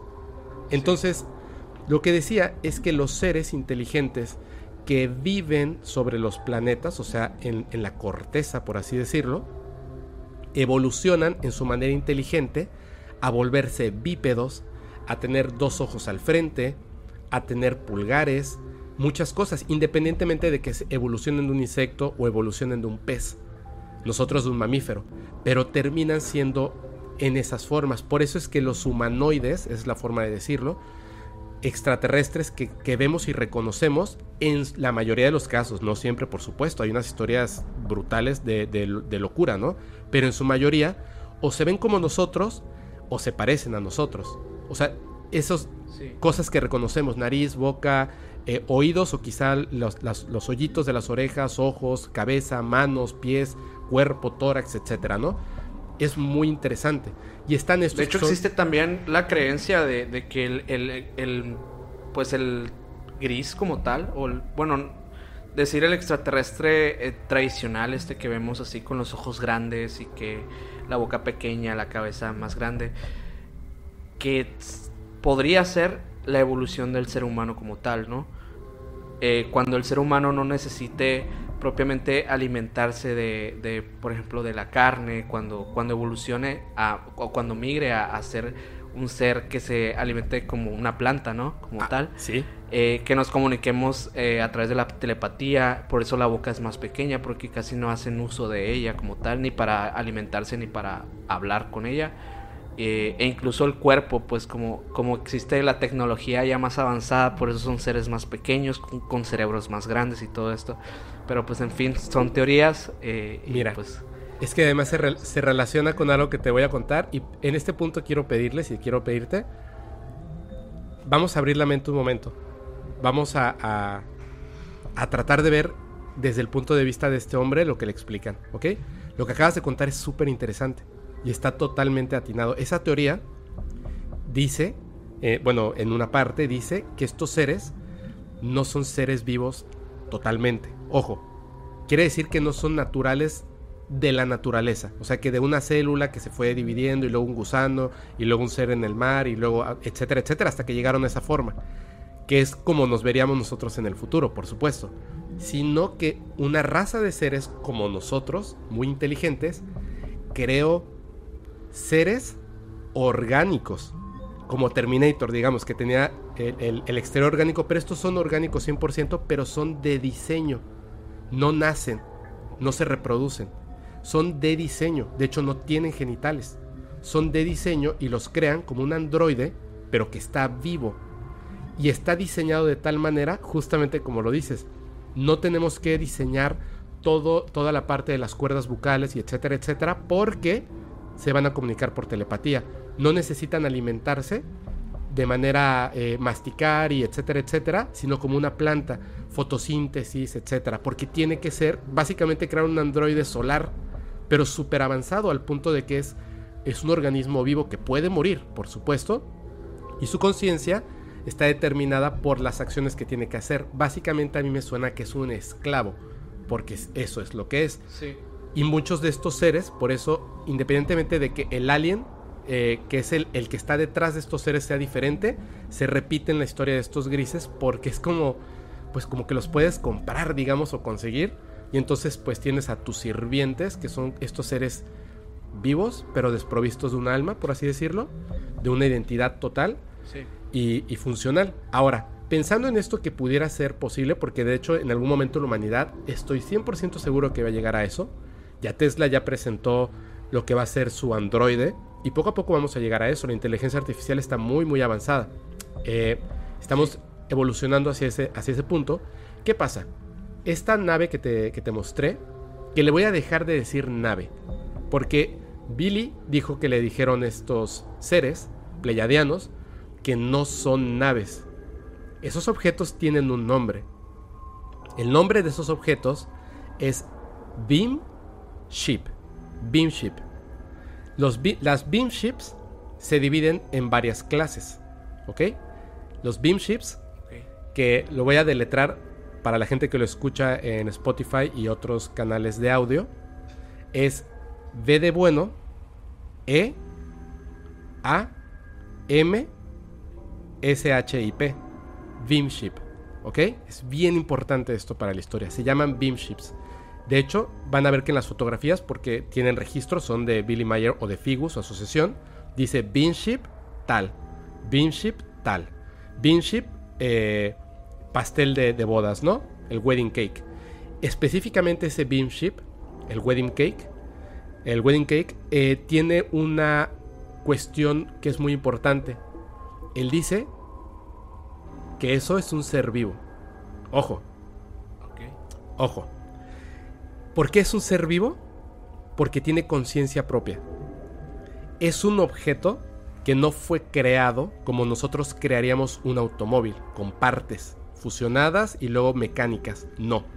Literalmente hay como ellos tienen una tecnología donde literalmente crean ese objeto como mm, digamos como un, un, este, una impresora 3D, pero digamos que no hay nada, hacen como un campo de, de fuerza o algo, de tecnología y de repente crean la nave. Pero esa nave, tú no puedes acceder a esa nave por ningún punto. Es, digamos que es sólida, se puede mover. De hecho, hay fotos después cuando empiezan a estudiarlas que se dan cuenta de que la nave es más alta, como, como si se estirara. Aunque se ve que es de metal o plástico, digamos, como si se estirara. Los objetos que tiene alrededor de repente cambian de posición un poco, se mueven. Es como muy extraño porque es como si no fuera la misma nave. De repente es plateada, a veces es dorada, puede, puede iluminarse hasta hacerse como un objeto de plasma. Y además, no hay, uno, no hay una persona que esté manipulando esa nave desde adentro. Esa nave tiene su propio nombre. Desconozco cuál es el nombre, solo sé que es un beamship. Y esa nave, con la mente, los seres pleiadianos le piden a la nave que es su acompañante porque está vivo, porque tiene conciencia propia. Le dicen, básicamente, comunicándose telepáticamente, oye, por favor, ¿puedes colocarte ahí al lado del, del, pues del árbol? Y entonces va y se coloca. Pero tiene conciencia propia. O sea, la nave pudiera decidir, no, en este momento no tengo ganas. Y no lo va a hacer. Está vivo. Está consciente de sí mismo. Es muy extraño porque cuenta que, que Beamship Y es como que fuera de una materia orgánica. eh, y, lo, y se camuflajea con estos materiales probablemente eh, no. metálicos o ese tipo de cosas. Probablemente sea un objeto eh, de- no orgánico, pero sí con conciencia. Híjole, es que ¿qué es la vida, no? La vida yo creo que es la conciencia, no, no la materia. Y básicamente Sí, al es eso. final de cuentas, creo que cuando el ser es consciente de que está vivo es cuando pues, se vuelve un ser vivo, ¿no? Claro, claro, claro. O sea, yo por ejemplo lo veo así. Eh, la inteligencia artificial que estamos creando y cuántas películas hay al respecto. ¿La inteligencia artificial está viva? ¿Si está consciente de sí misma? Sí, ¿no? Pero no está viva la computadora. Sí, no como tal. Yo creo que es el cuando el ser tiene esa ese hambre de, de la supervivencia, como cualquier ser vivo cuan- cuando, alguien aplasta un insecto, el insecto va a luchar por vivir. Y eso significa que ese ser está vivo y quiere vivir. Y a, a lo mejor, pues, dirán algunos que, pues, hay personas que, se- que no quieren vivir, ¿no? Pero el cuerpo como tal está diseñado para la supervivencia. O sea, el, el cuerpo quiere vivir. Mira, Quiere vivir. Lo que acabas de decir, y voy a hacer esta anotación porque yo sé que es, este, es complejo, pero me encanta. La ciencia, para los que no sepan, los hombres de ciencia, las mujeres de ciencia, la ciencia como tal, no se ha puesto todavía de acuerdo de qué es la vida. No sabemos qué es la vida. Sabemos que podemos reconocer la vida. Y el común acuerdo, hasta cierto punto, es justo lo que tú acabas de decir, Minor. ¿Qué es la vida? El continuar con vida reproducirte para continuar. La, la perpetuidad de la misma vida es la vida. Eso es, cualquier ser que intente perpetuarse a través de reproducirse, eh, duplicarse o mantenerse en el tiempo es la vida. Por eso una piedra no está viva y una rana sí. Por eso una planta, aunque no se mueva, está viva y un popote no. Pero yo te, te voy a hacer una pregunta y pregúntenselo todos en casa. Cuando vemos un perro tirado en la calle, ¿cierto o no? Inmediatamente reconocemos si el perro está dormido, vivo, o si está muerto. ¿Cierto? Yo les Cierto. pregunto a todos los que nos escuchan, si el perro no se mueve, si no estamos cerca del perro, ¿cómo es posible que podamos definir lo que está vivo de lo que no? ¿Cómo podemos hacerlo? ¿Qué nos hace tan especiales de poder entenderlo sin siquiera poderle poner palabras. Esta nave de Billy Mayer está viva? Yo creo que en este caso sí, es complicado, es complicado. Eh, y creo que va a ser un debate que en los próximos años lo vamos a ver muy presente justamente con la inteligencia artificial. Eh, creo que se vienen años de, pues de una guerra del, del, en el, tanto del ámbito del pensamiento eh, conservador. Va a estar buenísimo. sí, con el, el, científico conservador, que ya ves que creo que pues la mayoría optan porque ese tipo de tecnología no pues no se desarrolle tal cual la quieren hacer claro. los nuevos científicos como Elon Musk o, todas estas personas nuevas ¿no? que están saliendo pero definitivamente es algo muy interesante que sí debería ser muy muy estudiado muy muy estudiado pero es, es, me parece es que imagínate estos relatos comienzan eh, lo, lo que él propone de que este beamship está vivo y como lo cuenta, o sea, lo cuenta porque pues eso le dijeron, no es porque él piense esto, estamos hablando de 1976, 1980. Pero bueno, voy a continuar porque ya su historia todavía le faltan muchísimas cosas. Toma notoriedad Billy cuando escribe una carta. Ya había hecho una carta eh, cuando tenía 14 años y la mandó, digamos, al mundo, ¿no? Donde hablaba de, muchas cosas. Pero él, como no le cree la gente, porque lo importante, repito, es el mensaje, no las, no estas beamships, no las fotos, no los videos. Lo importante es el mensaje. Entonces él escribe una carta que manda a diferentes naciones eh, advirtiendo de lo que va a pasar, pero no para que le crean. Lo importante no es que le crean, lo importante es que, ojo, tengo toda esta evidencia de que estos seres de otros planetas me visitan, tienen la capacidad de, visualizar los futuros que podríamos tener en base a las, a las este, decisiones que tomemos como especie y estamos tomando muy malas decisiones. Estamos destruyendo la capa de ozono cuando no se sabía que había un hoyo en la capa de ozono. Estamos destruyendo los casquetes solar, digo, polares cuando no sabíamos que estábamos destruyendo los casquetes polares. Estamos destruyendo el Amazonas, estamos destruyendo los mares, estamos ta ta ta ta ta. Y va a desencadenar estos problemas. Hambrunas, guerras específicamente en estas fechas entre estas naciones, eh, estas enfermedades. Bueno, un sinfín de cosas que ya la vez pasada nombré algunas que son muy importantes. Pero son muchísimas, ¿eh? O sea, tardarías muchos años en leer todas las profecías que tiene porque todos los días escribe y escribe con una sola mano una velocidad impresionante porque dice es que me dictan, yo escribo, escribo, escribo, escribo. Ni siquiera me paro a leer qué fue lo que escribí. Yo escribo lo que me, dictan y punto, ¿no? Y tiene, uff, una de profecías grandísimas. ¿Quieren investigar? Yo les invito a que antes de que cualquier persona en internet y tal diga, no, eso es falso porque esta fotografía es falsa, por favor, vayan y vean las profecías que, tiene Billy Mayer, pero entren a la página de Figo específicamente y busquen las profecías del 2022 y del 2023 y a final de 2023 formen un juicio de valor. Porque de esa manera dices, pues no latinó a nada, es pura locura o sí latinó. Y entonces, hmm, no quiere decir que crea todo lo que dice, pero vamos a decir que el Señor tiene un punto, ¿no?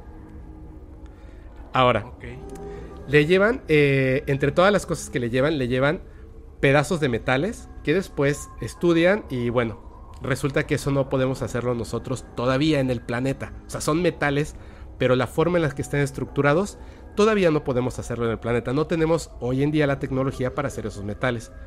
Los sonidos de las naves. Tremenda evidencia. Pero hay una que me parece muy interesante que mostré eh, en el capítulo pasado. Te voy a comentar le llevan solamente como, como un, para que vea, porque les parece curioso, una eh, pistola que, de ellos, que para ellos es muy antigua, es una pistola de láser. Entonces le dicen, mira, con esta pistola que parece un juguetito, tú te la pones en, así, o sea, la tomas y no apuntas a lo que vas a disparar, sino que tiene como una pantalla, digamos, o sea, no, es como un pedazo de metal, ¿no? Y entonces tú piensas a lo que le quieres dar piensen en algo a lo que le vas a disparar. Obviamente no piensa en una persona y dispara. Y el láser, digamos, no sale de la punta del arma. O sea, no sale del arma. O sea, sale del arma, pero no como nosotros lo imaginaríamos, como una pistola que tiene el punto de salida de la bala. Sino que tú piensas en lo que, en lo que vas a disparar, se ve en la pantalla, accionas el gatillo y dispara. Esa es la cuestión, dispara. Y luego, de alguna manera el arma ejecuta la acción. Entonces él le pide a esta a una de estas extraterrestres, le dice, ¿lo puedo disparar? Sí, obviamente con cuidado, ¿no? Claro, toma el, el- el, este, pues el arma, piensa en un árbol que tiene él en el patio, para no hacerle daño a nadie, piensa en el árbol y dispara. Y está en video.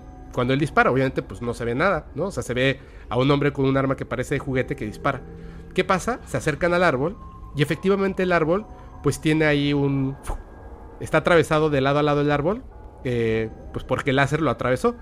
Y, le- y ya, o sea, es así como que, wow, qué padre, ¿no? Justamente ese día llegan unas personas de Japón que escucharon toda la historia porque pues ya se volvió famoso y quieren hablar con él, Sí. quieren entrevistarlo, quieren hacer un documental. Llegan estas personas de Japón ese mismo día. Obviamente los seres extraterrestres ya saben que se acercan, se van, está él y les dice, ah, pues fíjese que hace rato grabé, bueno, filmé eh, esto de, de un arma que me trajeron y disparé, bla, bla, bla. Dijeron, ¿nos puedes dar el material para que lo utilicemos en el documental? Sí, claro. ¿Y en dónde disparaste? Dice, en este árbol. Entonces llegan, que eran de la televisión de Japón, llegan y ven el árbol y obviamente pues graban el agujero en el árbol. Y algo les parece bien curioso. El, el agujero que tiene no es redondo, sino que tiene forma de huevo. Físicamente, aunque parezca extraño lo que voy a decir, ¿cómo, ¿tú cómo logras atravesar un árbol de lado a lado? Pues obviamente barrenando, ¿cierto? Con un taladro Sí. de lado a lado. Pero no importa la forma que tenga la punta del taladro, no importa, repito, la forma que tenga la punta del taladro, el agujero siempre va a ser redondo. Sí, claro. Tú no puedes generar de esa manera un agujero de forma de huevo. Pero no solamente eso, sino que alguien de los que estaban ahí dice, oigan, ¿ya vieron ese pedazo de árbol que está allá atrás? Y entonces el pedazo de árbol que estaba atrás tenía una rama quemada porque pasó por ahí el rayo láser. Y luego empiezan a caminar. La cuestión está en que caminan literalmente 1.6 kilómetros grabando. Y estaba el rastro que había dejado el láser que fue quemando plantas, hojas, ramas, árboles. Y se cansaron de caminar y grabar. Porque ellos hasta donde alcanzaban a ver, el láser continuaba. Que, lo cual es muy peligroso, por cierto, pero bueno. Imagínate esto. Billy Mayer no les dijo, caminen y van a ver que el láser continúa y continúa y continúa. Ellos lo descubrieron sin querer. Personas que fueron a hacer un documental, que vieron esto. Ojo, a los que siguen pensando que esta persona está mintiendo, se tomó la libertad de hacer un agujero en forma de huevo, no solamente en un árbol, que además lo dejó quemado porque pasó por ahí un láser, sino que caminó evidentemente más de 1.6 kilómetros, digamos 2 kilómetros, quemando todo en una línea perfecta desde el punto de salida hasta el punto en donde llega. Por supuesto, otro punto a favor de Billy. ¿Qué piensas de esta, de esta arma? Justamente había visto la fotografía de la pistola ah, eh, con Sergio. Me tocó, me tocó verla. Y pensé en estas, en estas armas de, pues obviamente de, de caricaturas, ¿no? De, de como Sí. del marciano de, de los Looney Tunes. Eh, muy similar, pues así como muy de juguete. Pero es, es muy, muy curioso, o sea, el hecho de que haya, exista esta, esta perforación.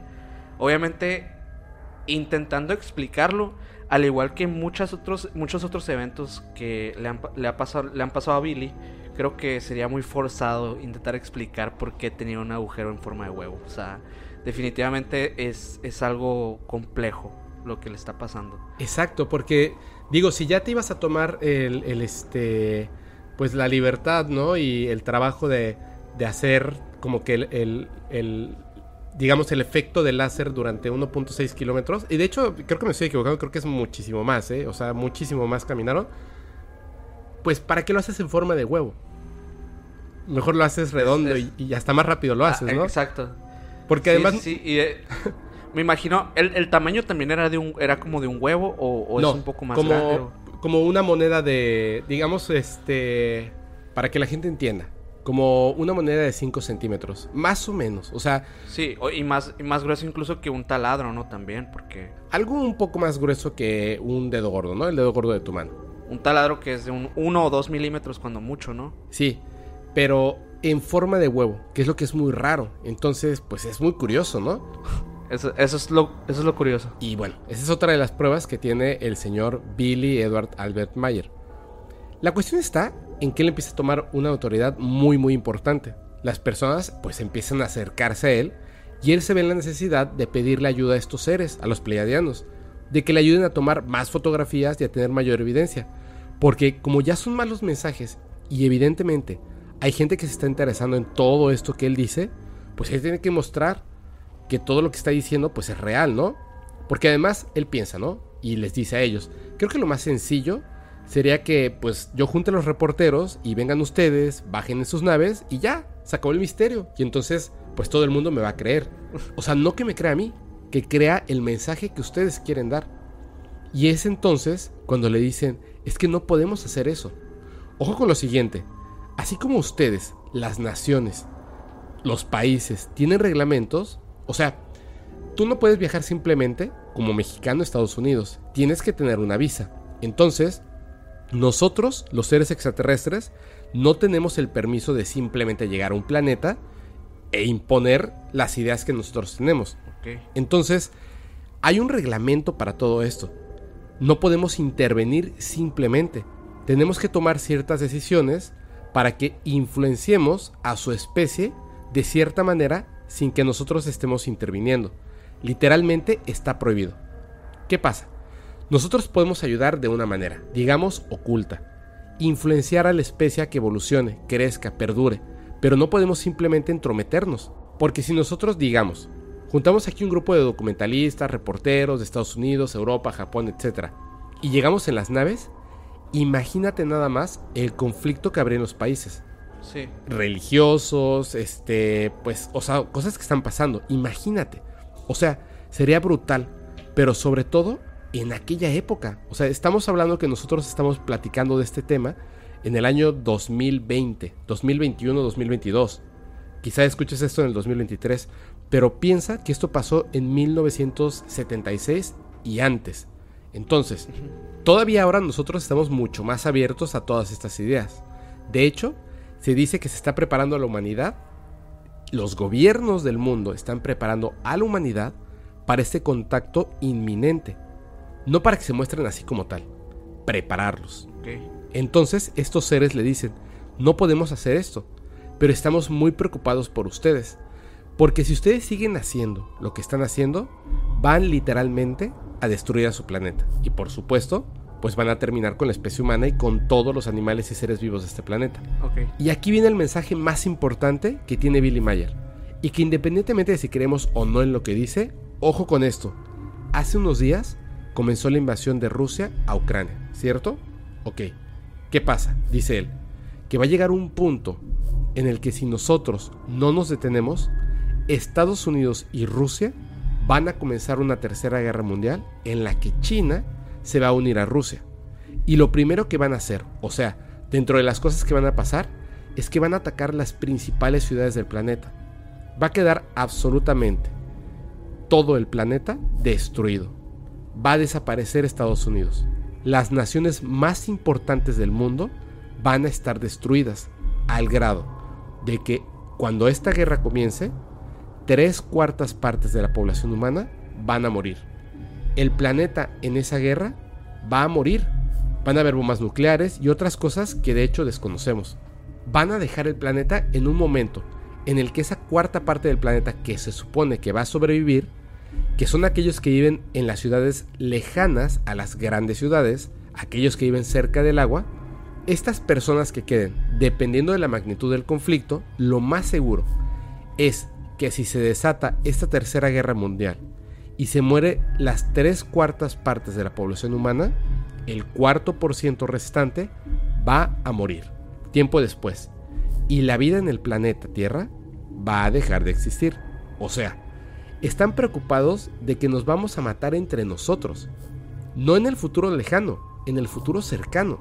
Entonces, ¿qué es lo que dicen ellos? Deténganse.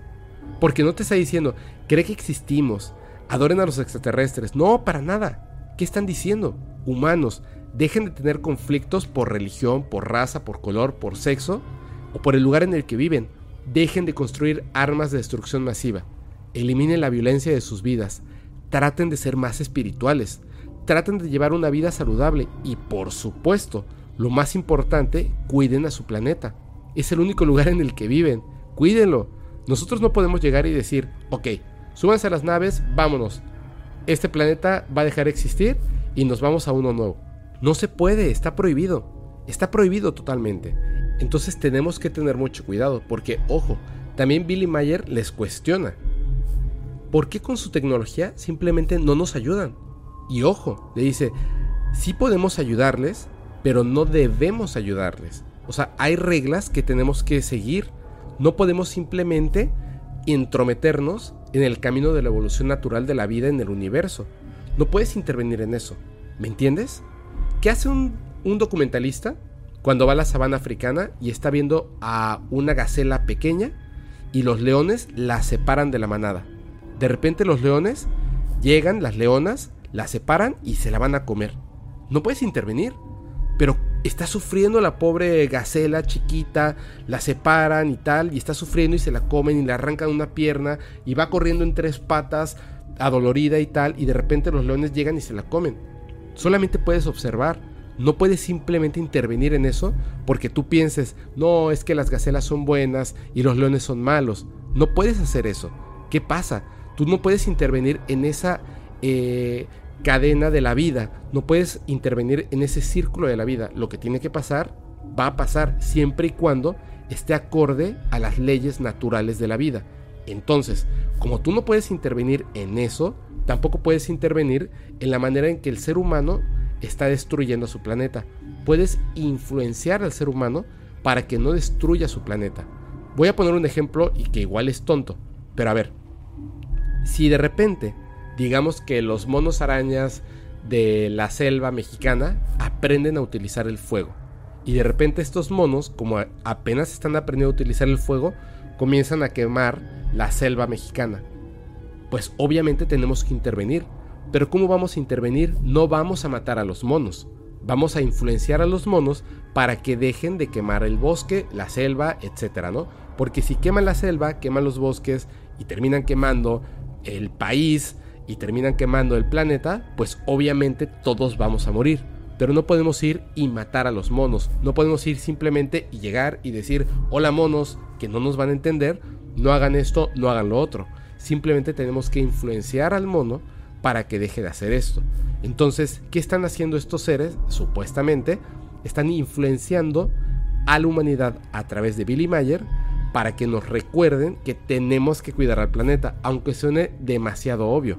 Entonces, ellos están influenciando a la humanidad a través de Billy Mayer para que no destruyamos el planeta y muchas otras cosas.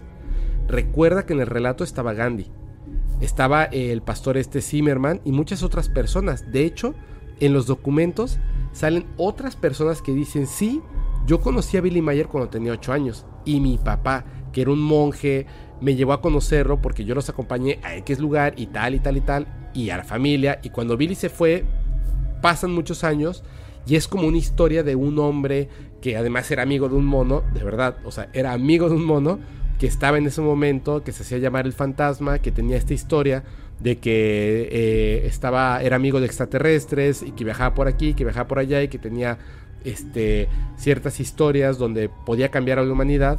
Y de repente Olvidas esto porque fue algo de tu infancia y 30 años después esta persona que ya es un adulto al igual que tú, lo ves en las noticias que es un hombre que no tiene un brazo y que supuestamente habla con seres extraterrestres tal cual como tú lo recuerdas de tu, de tu niñez.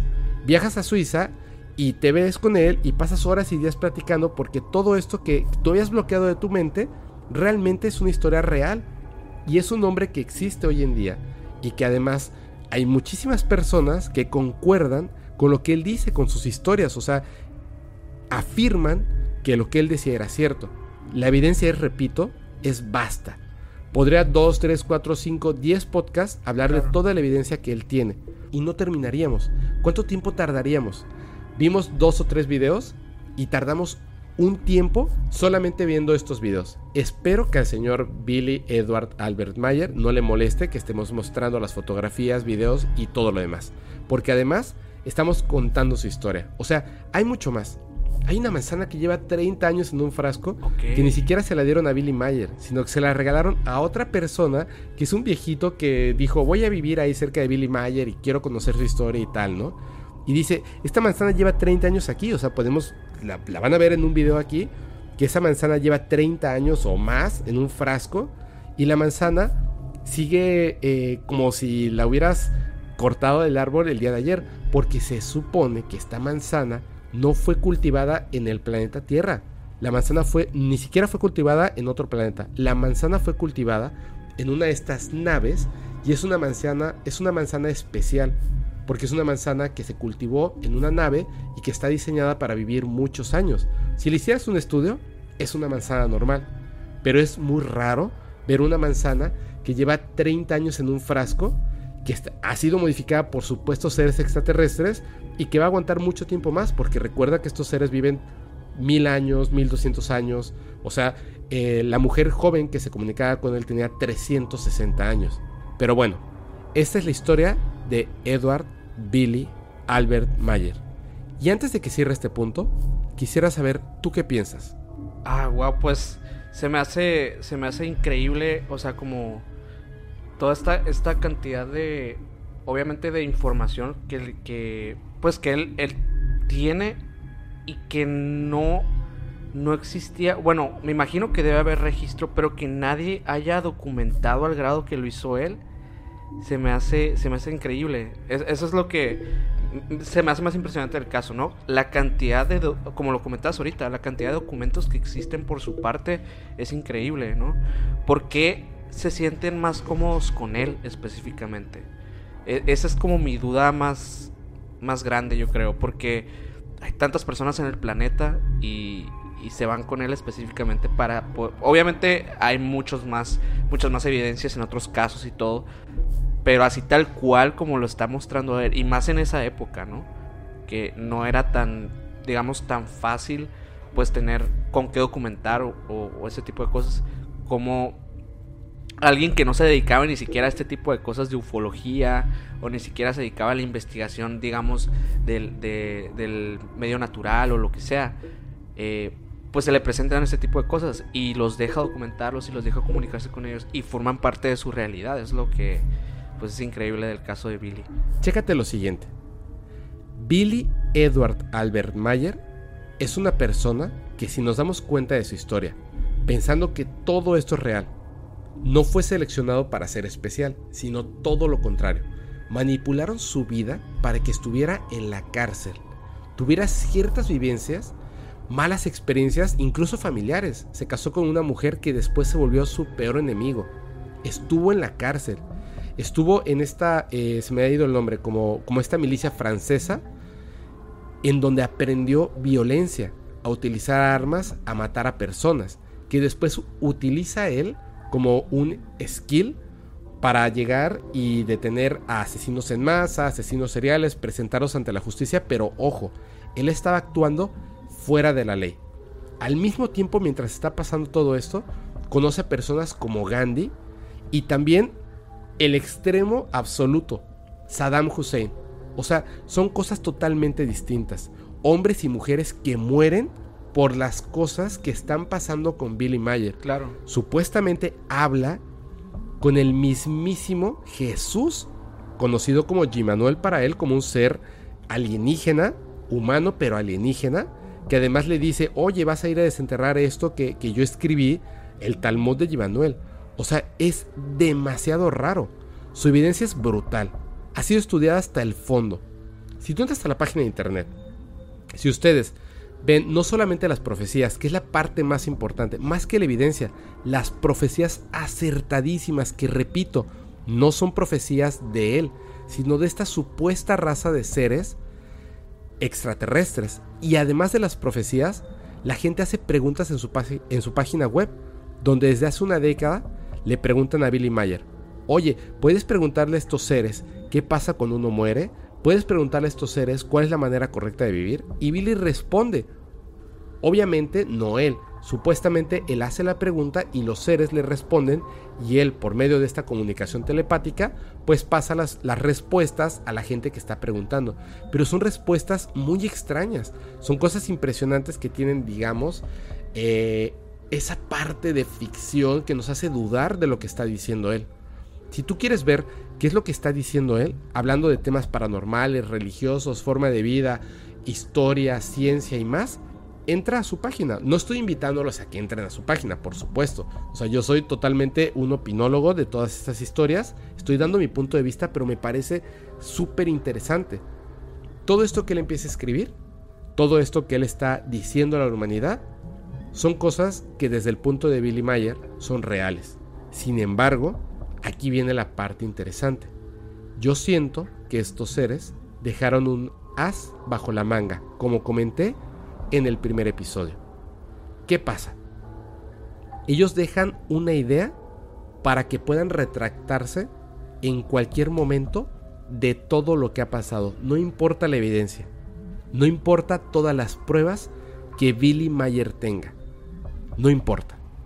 Estos seres pueden retractarse. Y nosotros los seres humanos, aún ante la evidencia sólida, fuerte, que tiene Billy Mayer, por una simple cosa, vamos a decir, este hombre miente. No podemos desmentir la evidencia. Sin embargo, por una simple idea, podemos llegar a decir que este hombre miente. Te quiero preguntar algo. ¿Recuerdas que dije que no se llamaban ovnis ni naves, sino que estos aparatos en los que llegan a la Tierra y visitan a Billy Mayer, incluyendo el objeto este que tiene forma de pastel de bodas, todos estos objetos tienen un nombre. ¿Recuerdas cuál es? Sí. Eh, Beam Chip. Beam. Beam Ship, que significa nave Beam. Ok. Ojo con esto. Billy Edward Albert Mayer no se llama Billy, no se llama William, se llama Edward Albert Mayer. Y hace mucho tiempo, un amigo le puso el apodo de Billy, porque se parecía a Billy the Kid. Entonces, su nombre pasó a ser Billy Edward Albert Mayer. Él es el centro de esta historia, aunque él diga que no, ¿cierto? Ajá, sí, ok. Beam, Beam Ship, Beam se escribe B, E, A, M. Las iniciales del nombre Billy Edward Albert Mayer. La nave o las naves literalmente se llaman naves Beam o las naves de Billy Edward Albert Mayer. La egolatría de un ser humano en su máxima expresión. ¿Es un humano que está mintiendo o un contactado real? Eso, eso parecería totalmente la egolatría de un ser humano que está mintiendo. Exactamente. Parecería la egolatría de un ser humano que está mintiendo. Pero a ese nivel, a los 81 años, desde que tiene 5 años, o sea, me están diciendo que planeó hacer toda esta evidencia que décadas después se mantiene sólida, a los 81 años, miente sobre lo que pasó o está diciendo la verdad. Haber armado todo para tener ese cabo suelto al final. Exactamente, para tener un cabo suelto al final. Qué extraño, ¿no? Bueno, también está esta parte obviamente de que ahora comentas que tiene como un- un- una secta, bueno, una tipo secta, ¿no? O algo así. Sí, sí, sí, sí, exactamente. Y, y bueno, este tipo de cosas también muchas veces se vienen relacionando, obviamente, directamente con la historia, ¿no? De- del, del ego, de, de los líderes sectarios. Eso también es como otra parte. Eh, ha- hay, hay una, hay una historia de, de una, una religión, bueno, más bien es una secta, que se llama eh, Los Raelianos, que, que, es de hecho de Rael, que es, esta persona supuestamente contactada por seres extraterrestres, que dice que tiene conocimiento de, de como del de personas, obviamente de estos seres que llegaron a, decirle que él era como una persona elegida, especial y que tenía que compartir el mensaje que en realidad Dios no existe, sino que ellos son los que dirigen como el universo y todo esto, ¿no? Me recuerda eh, como a eso y me haría, me podría hacer pensar que es eso si no, si no fuera por todas las pruebas que hay detrás, porque a diferencia de Israel, Billy tiene muchísimos documentos al final. Sí, exactamente, exactamente. Porque además, también comentaba yo en el, capítulo 1 lo que acabas de decir de, de, las sectas, lo que estabas diciendo de estos líderes sectarios, tienen esta parte de la egolatría, de que todo gire a su alrededor. Él durante mucho tiempo, que es exactamente de los 5 años, a que él tiene toda esta evidencia en fotografía y filme, de repente, de escribir eh, digamos, de escribir estas predicciones que le dictaban los seres, lo intentan matar en varias ocasiones, de repente empieza a llegar gente con él, y, o sea, él dice, no, váyanse a su casa, o sea, yo nomás vivo aquí, o sea, váyanse a su casa, y la gente no, se empieza a quedar a vivir ahí en, el patio de su casa, porque son casitas que hay una aquí, y uh, dos cerros después hay otra casa, y dos cerros después hay otra casa, y se empiezan a quedar ahí y alimentar a los animales. O sea, ellos, porque quieren conocer, quieren ayudar a Billy.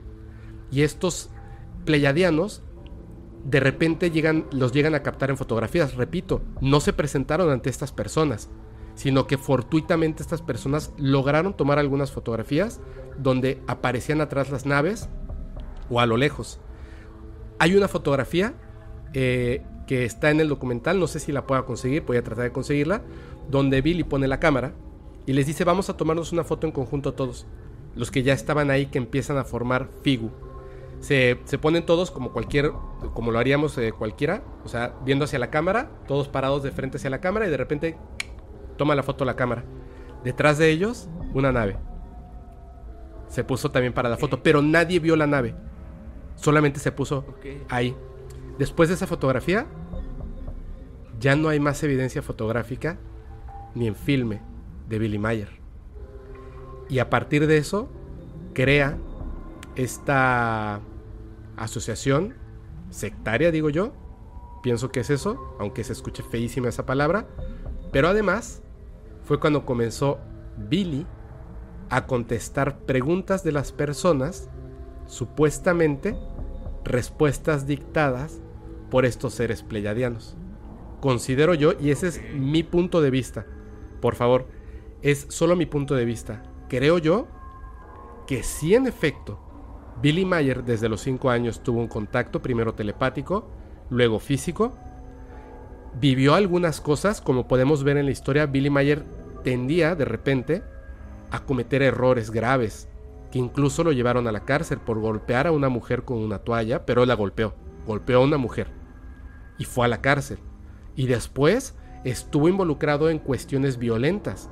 Porque si tú ves las fotografías donde él era de Phantom, hasta posa, porque se siente, wow, ¿no? Soy el cuate que atrapa a los asesinos, como si fuera yo Batman, ¿no? O Billy the Kid.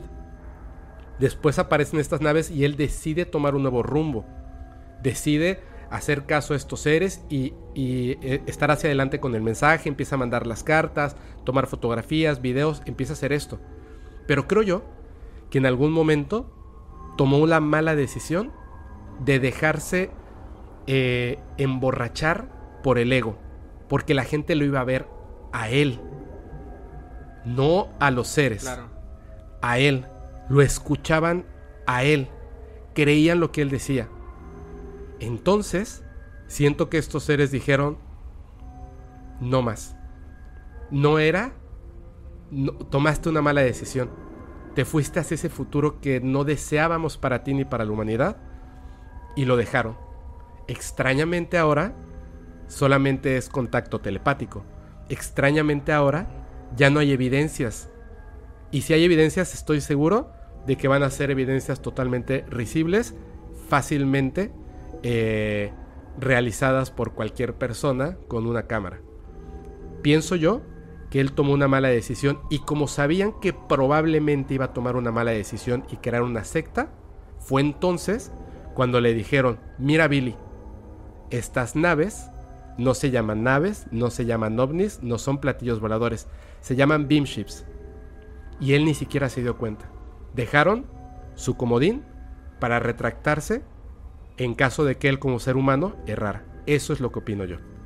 Me gusta mucho esa teoría, creo que estoy muy de acuerdo. No lo había, no lo había pensado así, eh, hasta, bueno, ahora que lo dices tiene todo el sentido del mundo. De hecho, sí, o sea, creo que definitivamente sí ya existe una parte de mentira actualmente en la historia, que es el después de, ¿no? Como tal. Pero sí, definitivamente hubo algo, hubo algo que, que lo abandonó en el, en el transcurso de, de la historia y, y, fue por ese mismo ego que, que, lo fue corrompiendo con su fama, eh, con su credibilidad ante las personas. Y pues sobre todo ahorita que tiene ahora como esta nueva institución pues que se siente más avalado que nunca para pues decir ahora sí que lo que le convenga mercadológicamente, ¿no? Exactamente. O sea, yo, yo, no, ve, yo no vería mal que él eh, recibiera un beneficio económico grande, incluso que se volviera millonario, por ser el elegido para destruir su vida y ser el, digamos, la diana de todo el odio que la gente que no crea puede aventar. A cambio de algo, está bien. Digo, sigue viviendo en este planeta este, capitalista. Pero creo que cometió un error cuando se volvió o intentó y lo logró volverse el centro de toda esta historia. Sí. Eso es lo que creo. Sí, totalmente. Sin embargo, pues... mira, cada quien formula su propia opinión. De hecho, creo que va a ser muy interesante, ahora sí en este momento, que veamos en los comentarios qué opina la gente al respecto. Espero que hayan visto completo los dos episodios, que yo sé que son muy largos, pero esta historia es muy, muy larga y compleja, para que puedan opinar al respecto. Y me va a encantar leer lo que la gente, después de haber escuchado esto, pues, qué teoría tiene o qué pensamiento formula en este momento. Sí, totalmente. Totalmente. Creo que pues al final termina como una historia muy triste y trágica para Billy. Eh, porque sí se ve afectada su credibilidad. Pero. Pero me gusta, me gusta la teoría que, que diste al final. Porque no le, no le quitas esa credibilidad por la cual creo que muchas personas ya dudan de él. Eh, sino que pues realmente lo transgiversas a que pues son las circunstancias las que, las que hicieron que al final se viera demeritado su, su hallazgo de, de, haber pues contactado estos seres, ¿no? Así es. De hecho, por ejemplo, este básicamente piénsenlo de esta manera. ¿Cuántas veces no nos ha pasado a nosotros en nuestro entorno que de repente, yo por ejemplo, bueno, al principio, y tú me vas a entender perfectamente con esto, eh, Minor, cuando yo hacía videoclips o cuando me dedicaba al cine, eh, hice algunos comerciales y varias cosas más. Pues obviamente en mi entorno tengo muchos amigos que amigos y amigas que son actores y actrices, cantantes y por ejemplo en específico tengo a algunos amigos y amigas que hace muchos años que no veo, pero siguen siendo mis amigos, que cuando yo los conocía, pues íbamos y nos dábamos eh, un café o íbamos al cine o una cerveza o simplemente salíamos a platicar y éramos y somos personas normales, absolutamente normales y, ya, ¿no? que vivíamos en una colonia eh, X de la Ciudad de México. Y gracias a su talento y gracias a que son unas personas impresionantes, o sea, de verdad las admiro muchísimo desde que las conozco. Pues algunos de ellos ahora son actores y actrices o cantantes muy famosos. Y cuando muy famosos, son muy, muy, muy, muy, muy famosos. Pero, lastimosamente, unos perdieron el piso y otros no algunos es bien raro, o sea, el ser humano es, es, raro en ese aspecto. Algunos, de verdad, o sea, de hecho, la más famosa que conozco sigue siendo la misma persona increíble que siempre ha sido. Sigue siendo el mismo. Y otro, que se volvió muy famoso, definitivamente no.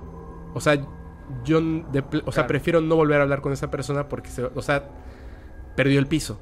Y siento que eso fue lo que pasó. Sí, sí, totalmente. El ser humano totalmente. a veces Creo que... se equivoca. Billy perdió el piso.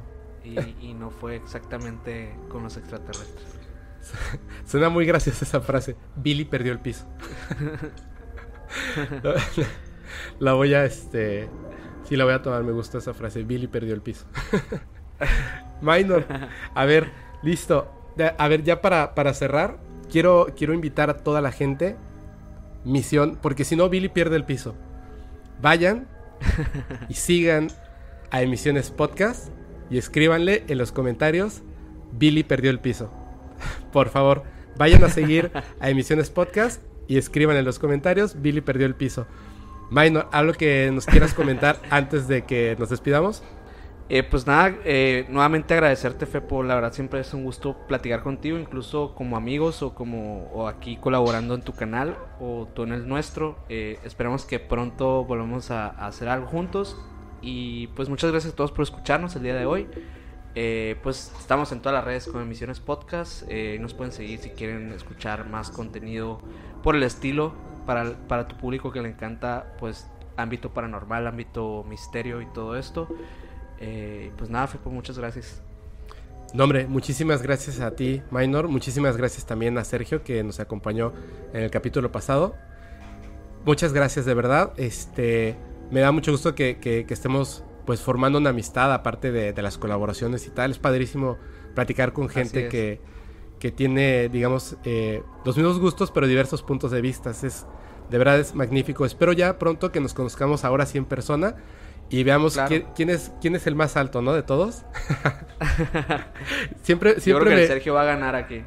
Mira, yo creo que la gente eh, seguro les ha pasado en su trabajo, a mí me pasó, eh, había una persona que yo la veía y pensaba que era muy bajita y es altísima. Entonces cuando lo conocí en persona después de un año de trabajar juntos, fue una, fue una cosa así rarísima por verlo tan alto cuando es, o sea, se ve, se ve como si fuera una persona pequeña, ¿no? Entonces, no, no vamos a decir cuánto medimos, pero el día que, porque va a ser así y va a ser próximamente, que nos veamos, nos tomamos una foto para que también la gente lo Y ya descubra. vemos que. Sí. Y yo muy les bien, me parece muy bien. Yo les aconsejo algo a toda la gente que nos escucha. Eh, eh, Emisiones Podcast lleva más o menos 82, 83 episodios. Nosotros, en el momento en el que estés escuchando esto, en Podcast Paranormal vamos a llevar más o menos 21, 22. Si los juntamos todos, tenemos 100 capítulos. Si quieren hacer un maratón, literalmente se pueden aventar un maratón escuchando un episodio al día y van a tener 3 o 4 meses de absoluta felicidad en estos temas paranormales. Así que ya lo saben, Sin problema alguno. Sigan por favor a Emisiones Podcast y también les recuerdo si llegaste a este video o, estás escuchando esto en Spotify y todavía no nos sigues, síguenos en todas nuestras redes sociales que es YouTube, Facebook, TikTok, Instagram, eh, Spotify, Apple Music, Google Music y Amazon Music. En todos estamos como Podcast Paranormal o Paranormal Podcast. Yo soy su amigo Fepo. Te agradezco mucho, Minor. Nuevamente, muchísimas gracias. Muchas gracias, Sergio, este que me andas escuchando por ahí. Y antes de irnos, yo les recuerdo que este podcast se disfruta mucho mejor si lo escuchas en una oscura y terrorífica carretera y no tienes a nadie a quien abrazar. Chao.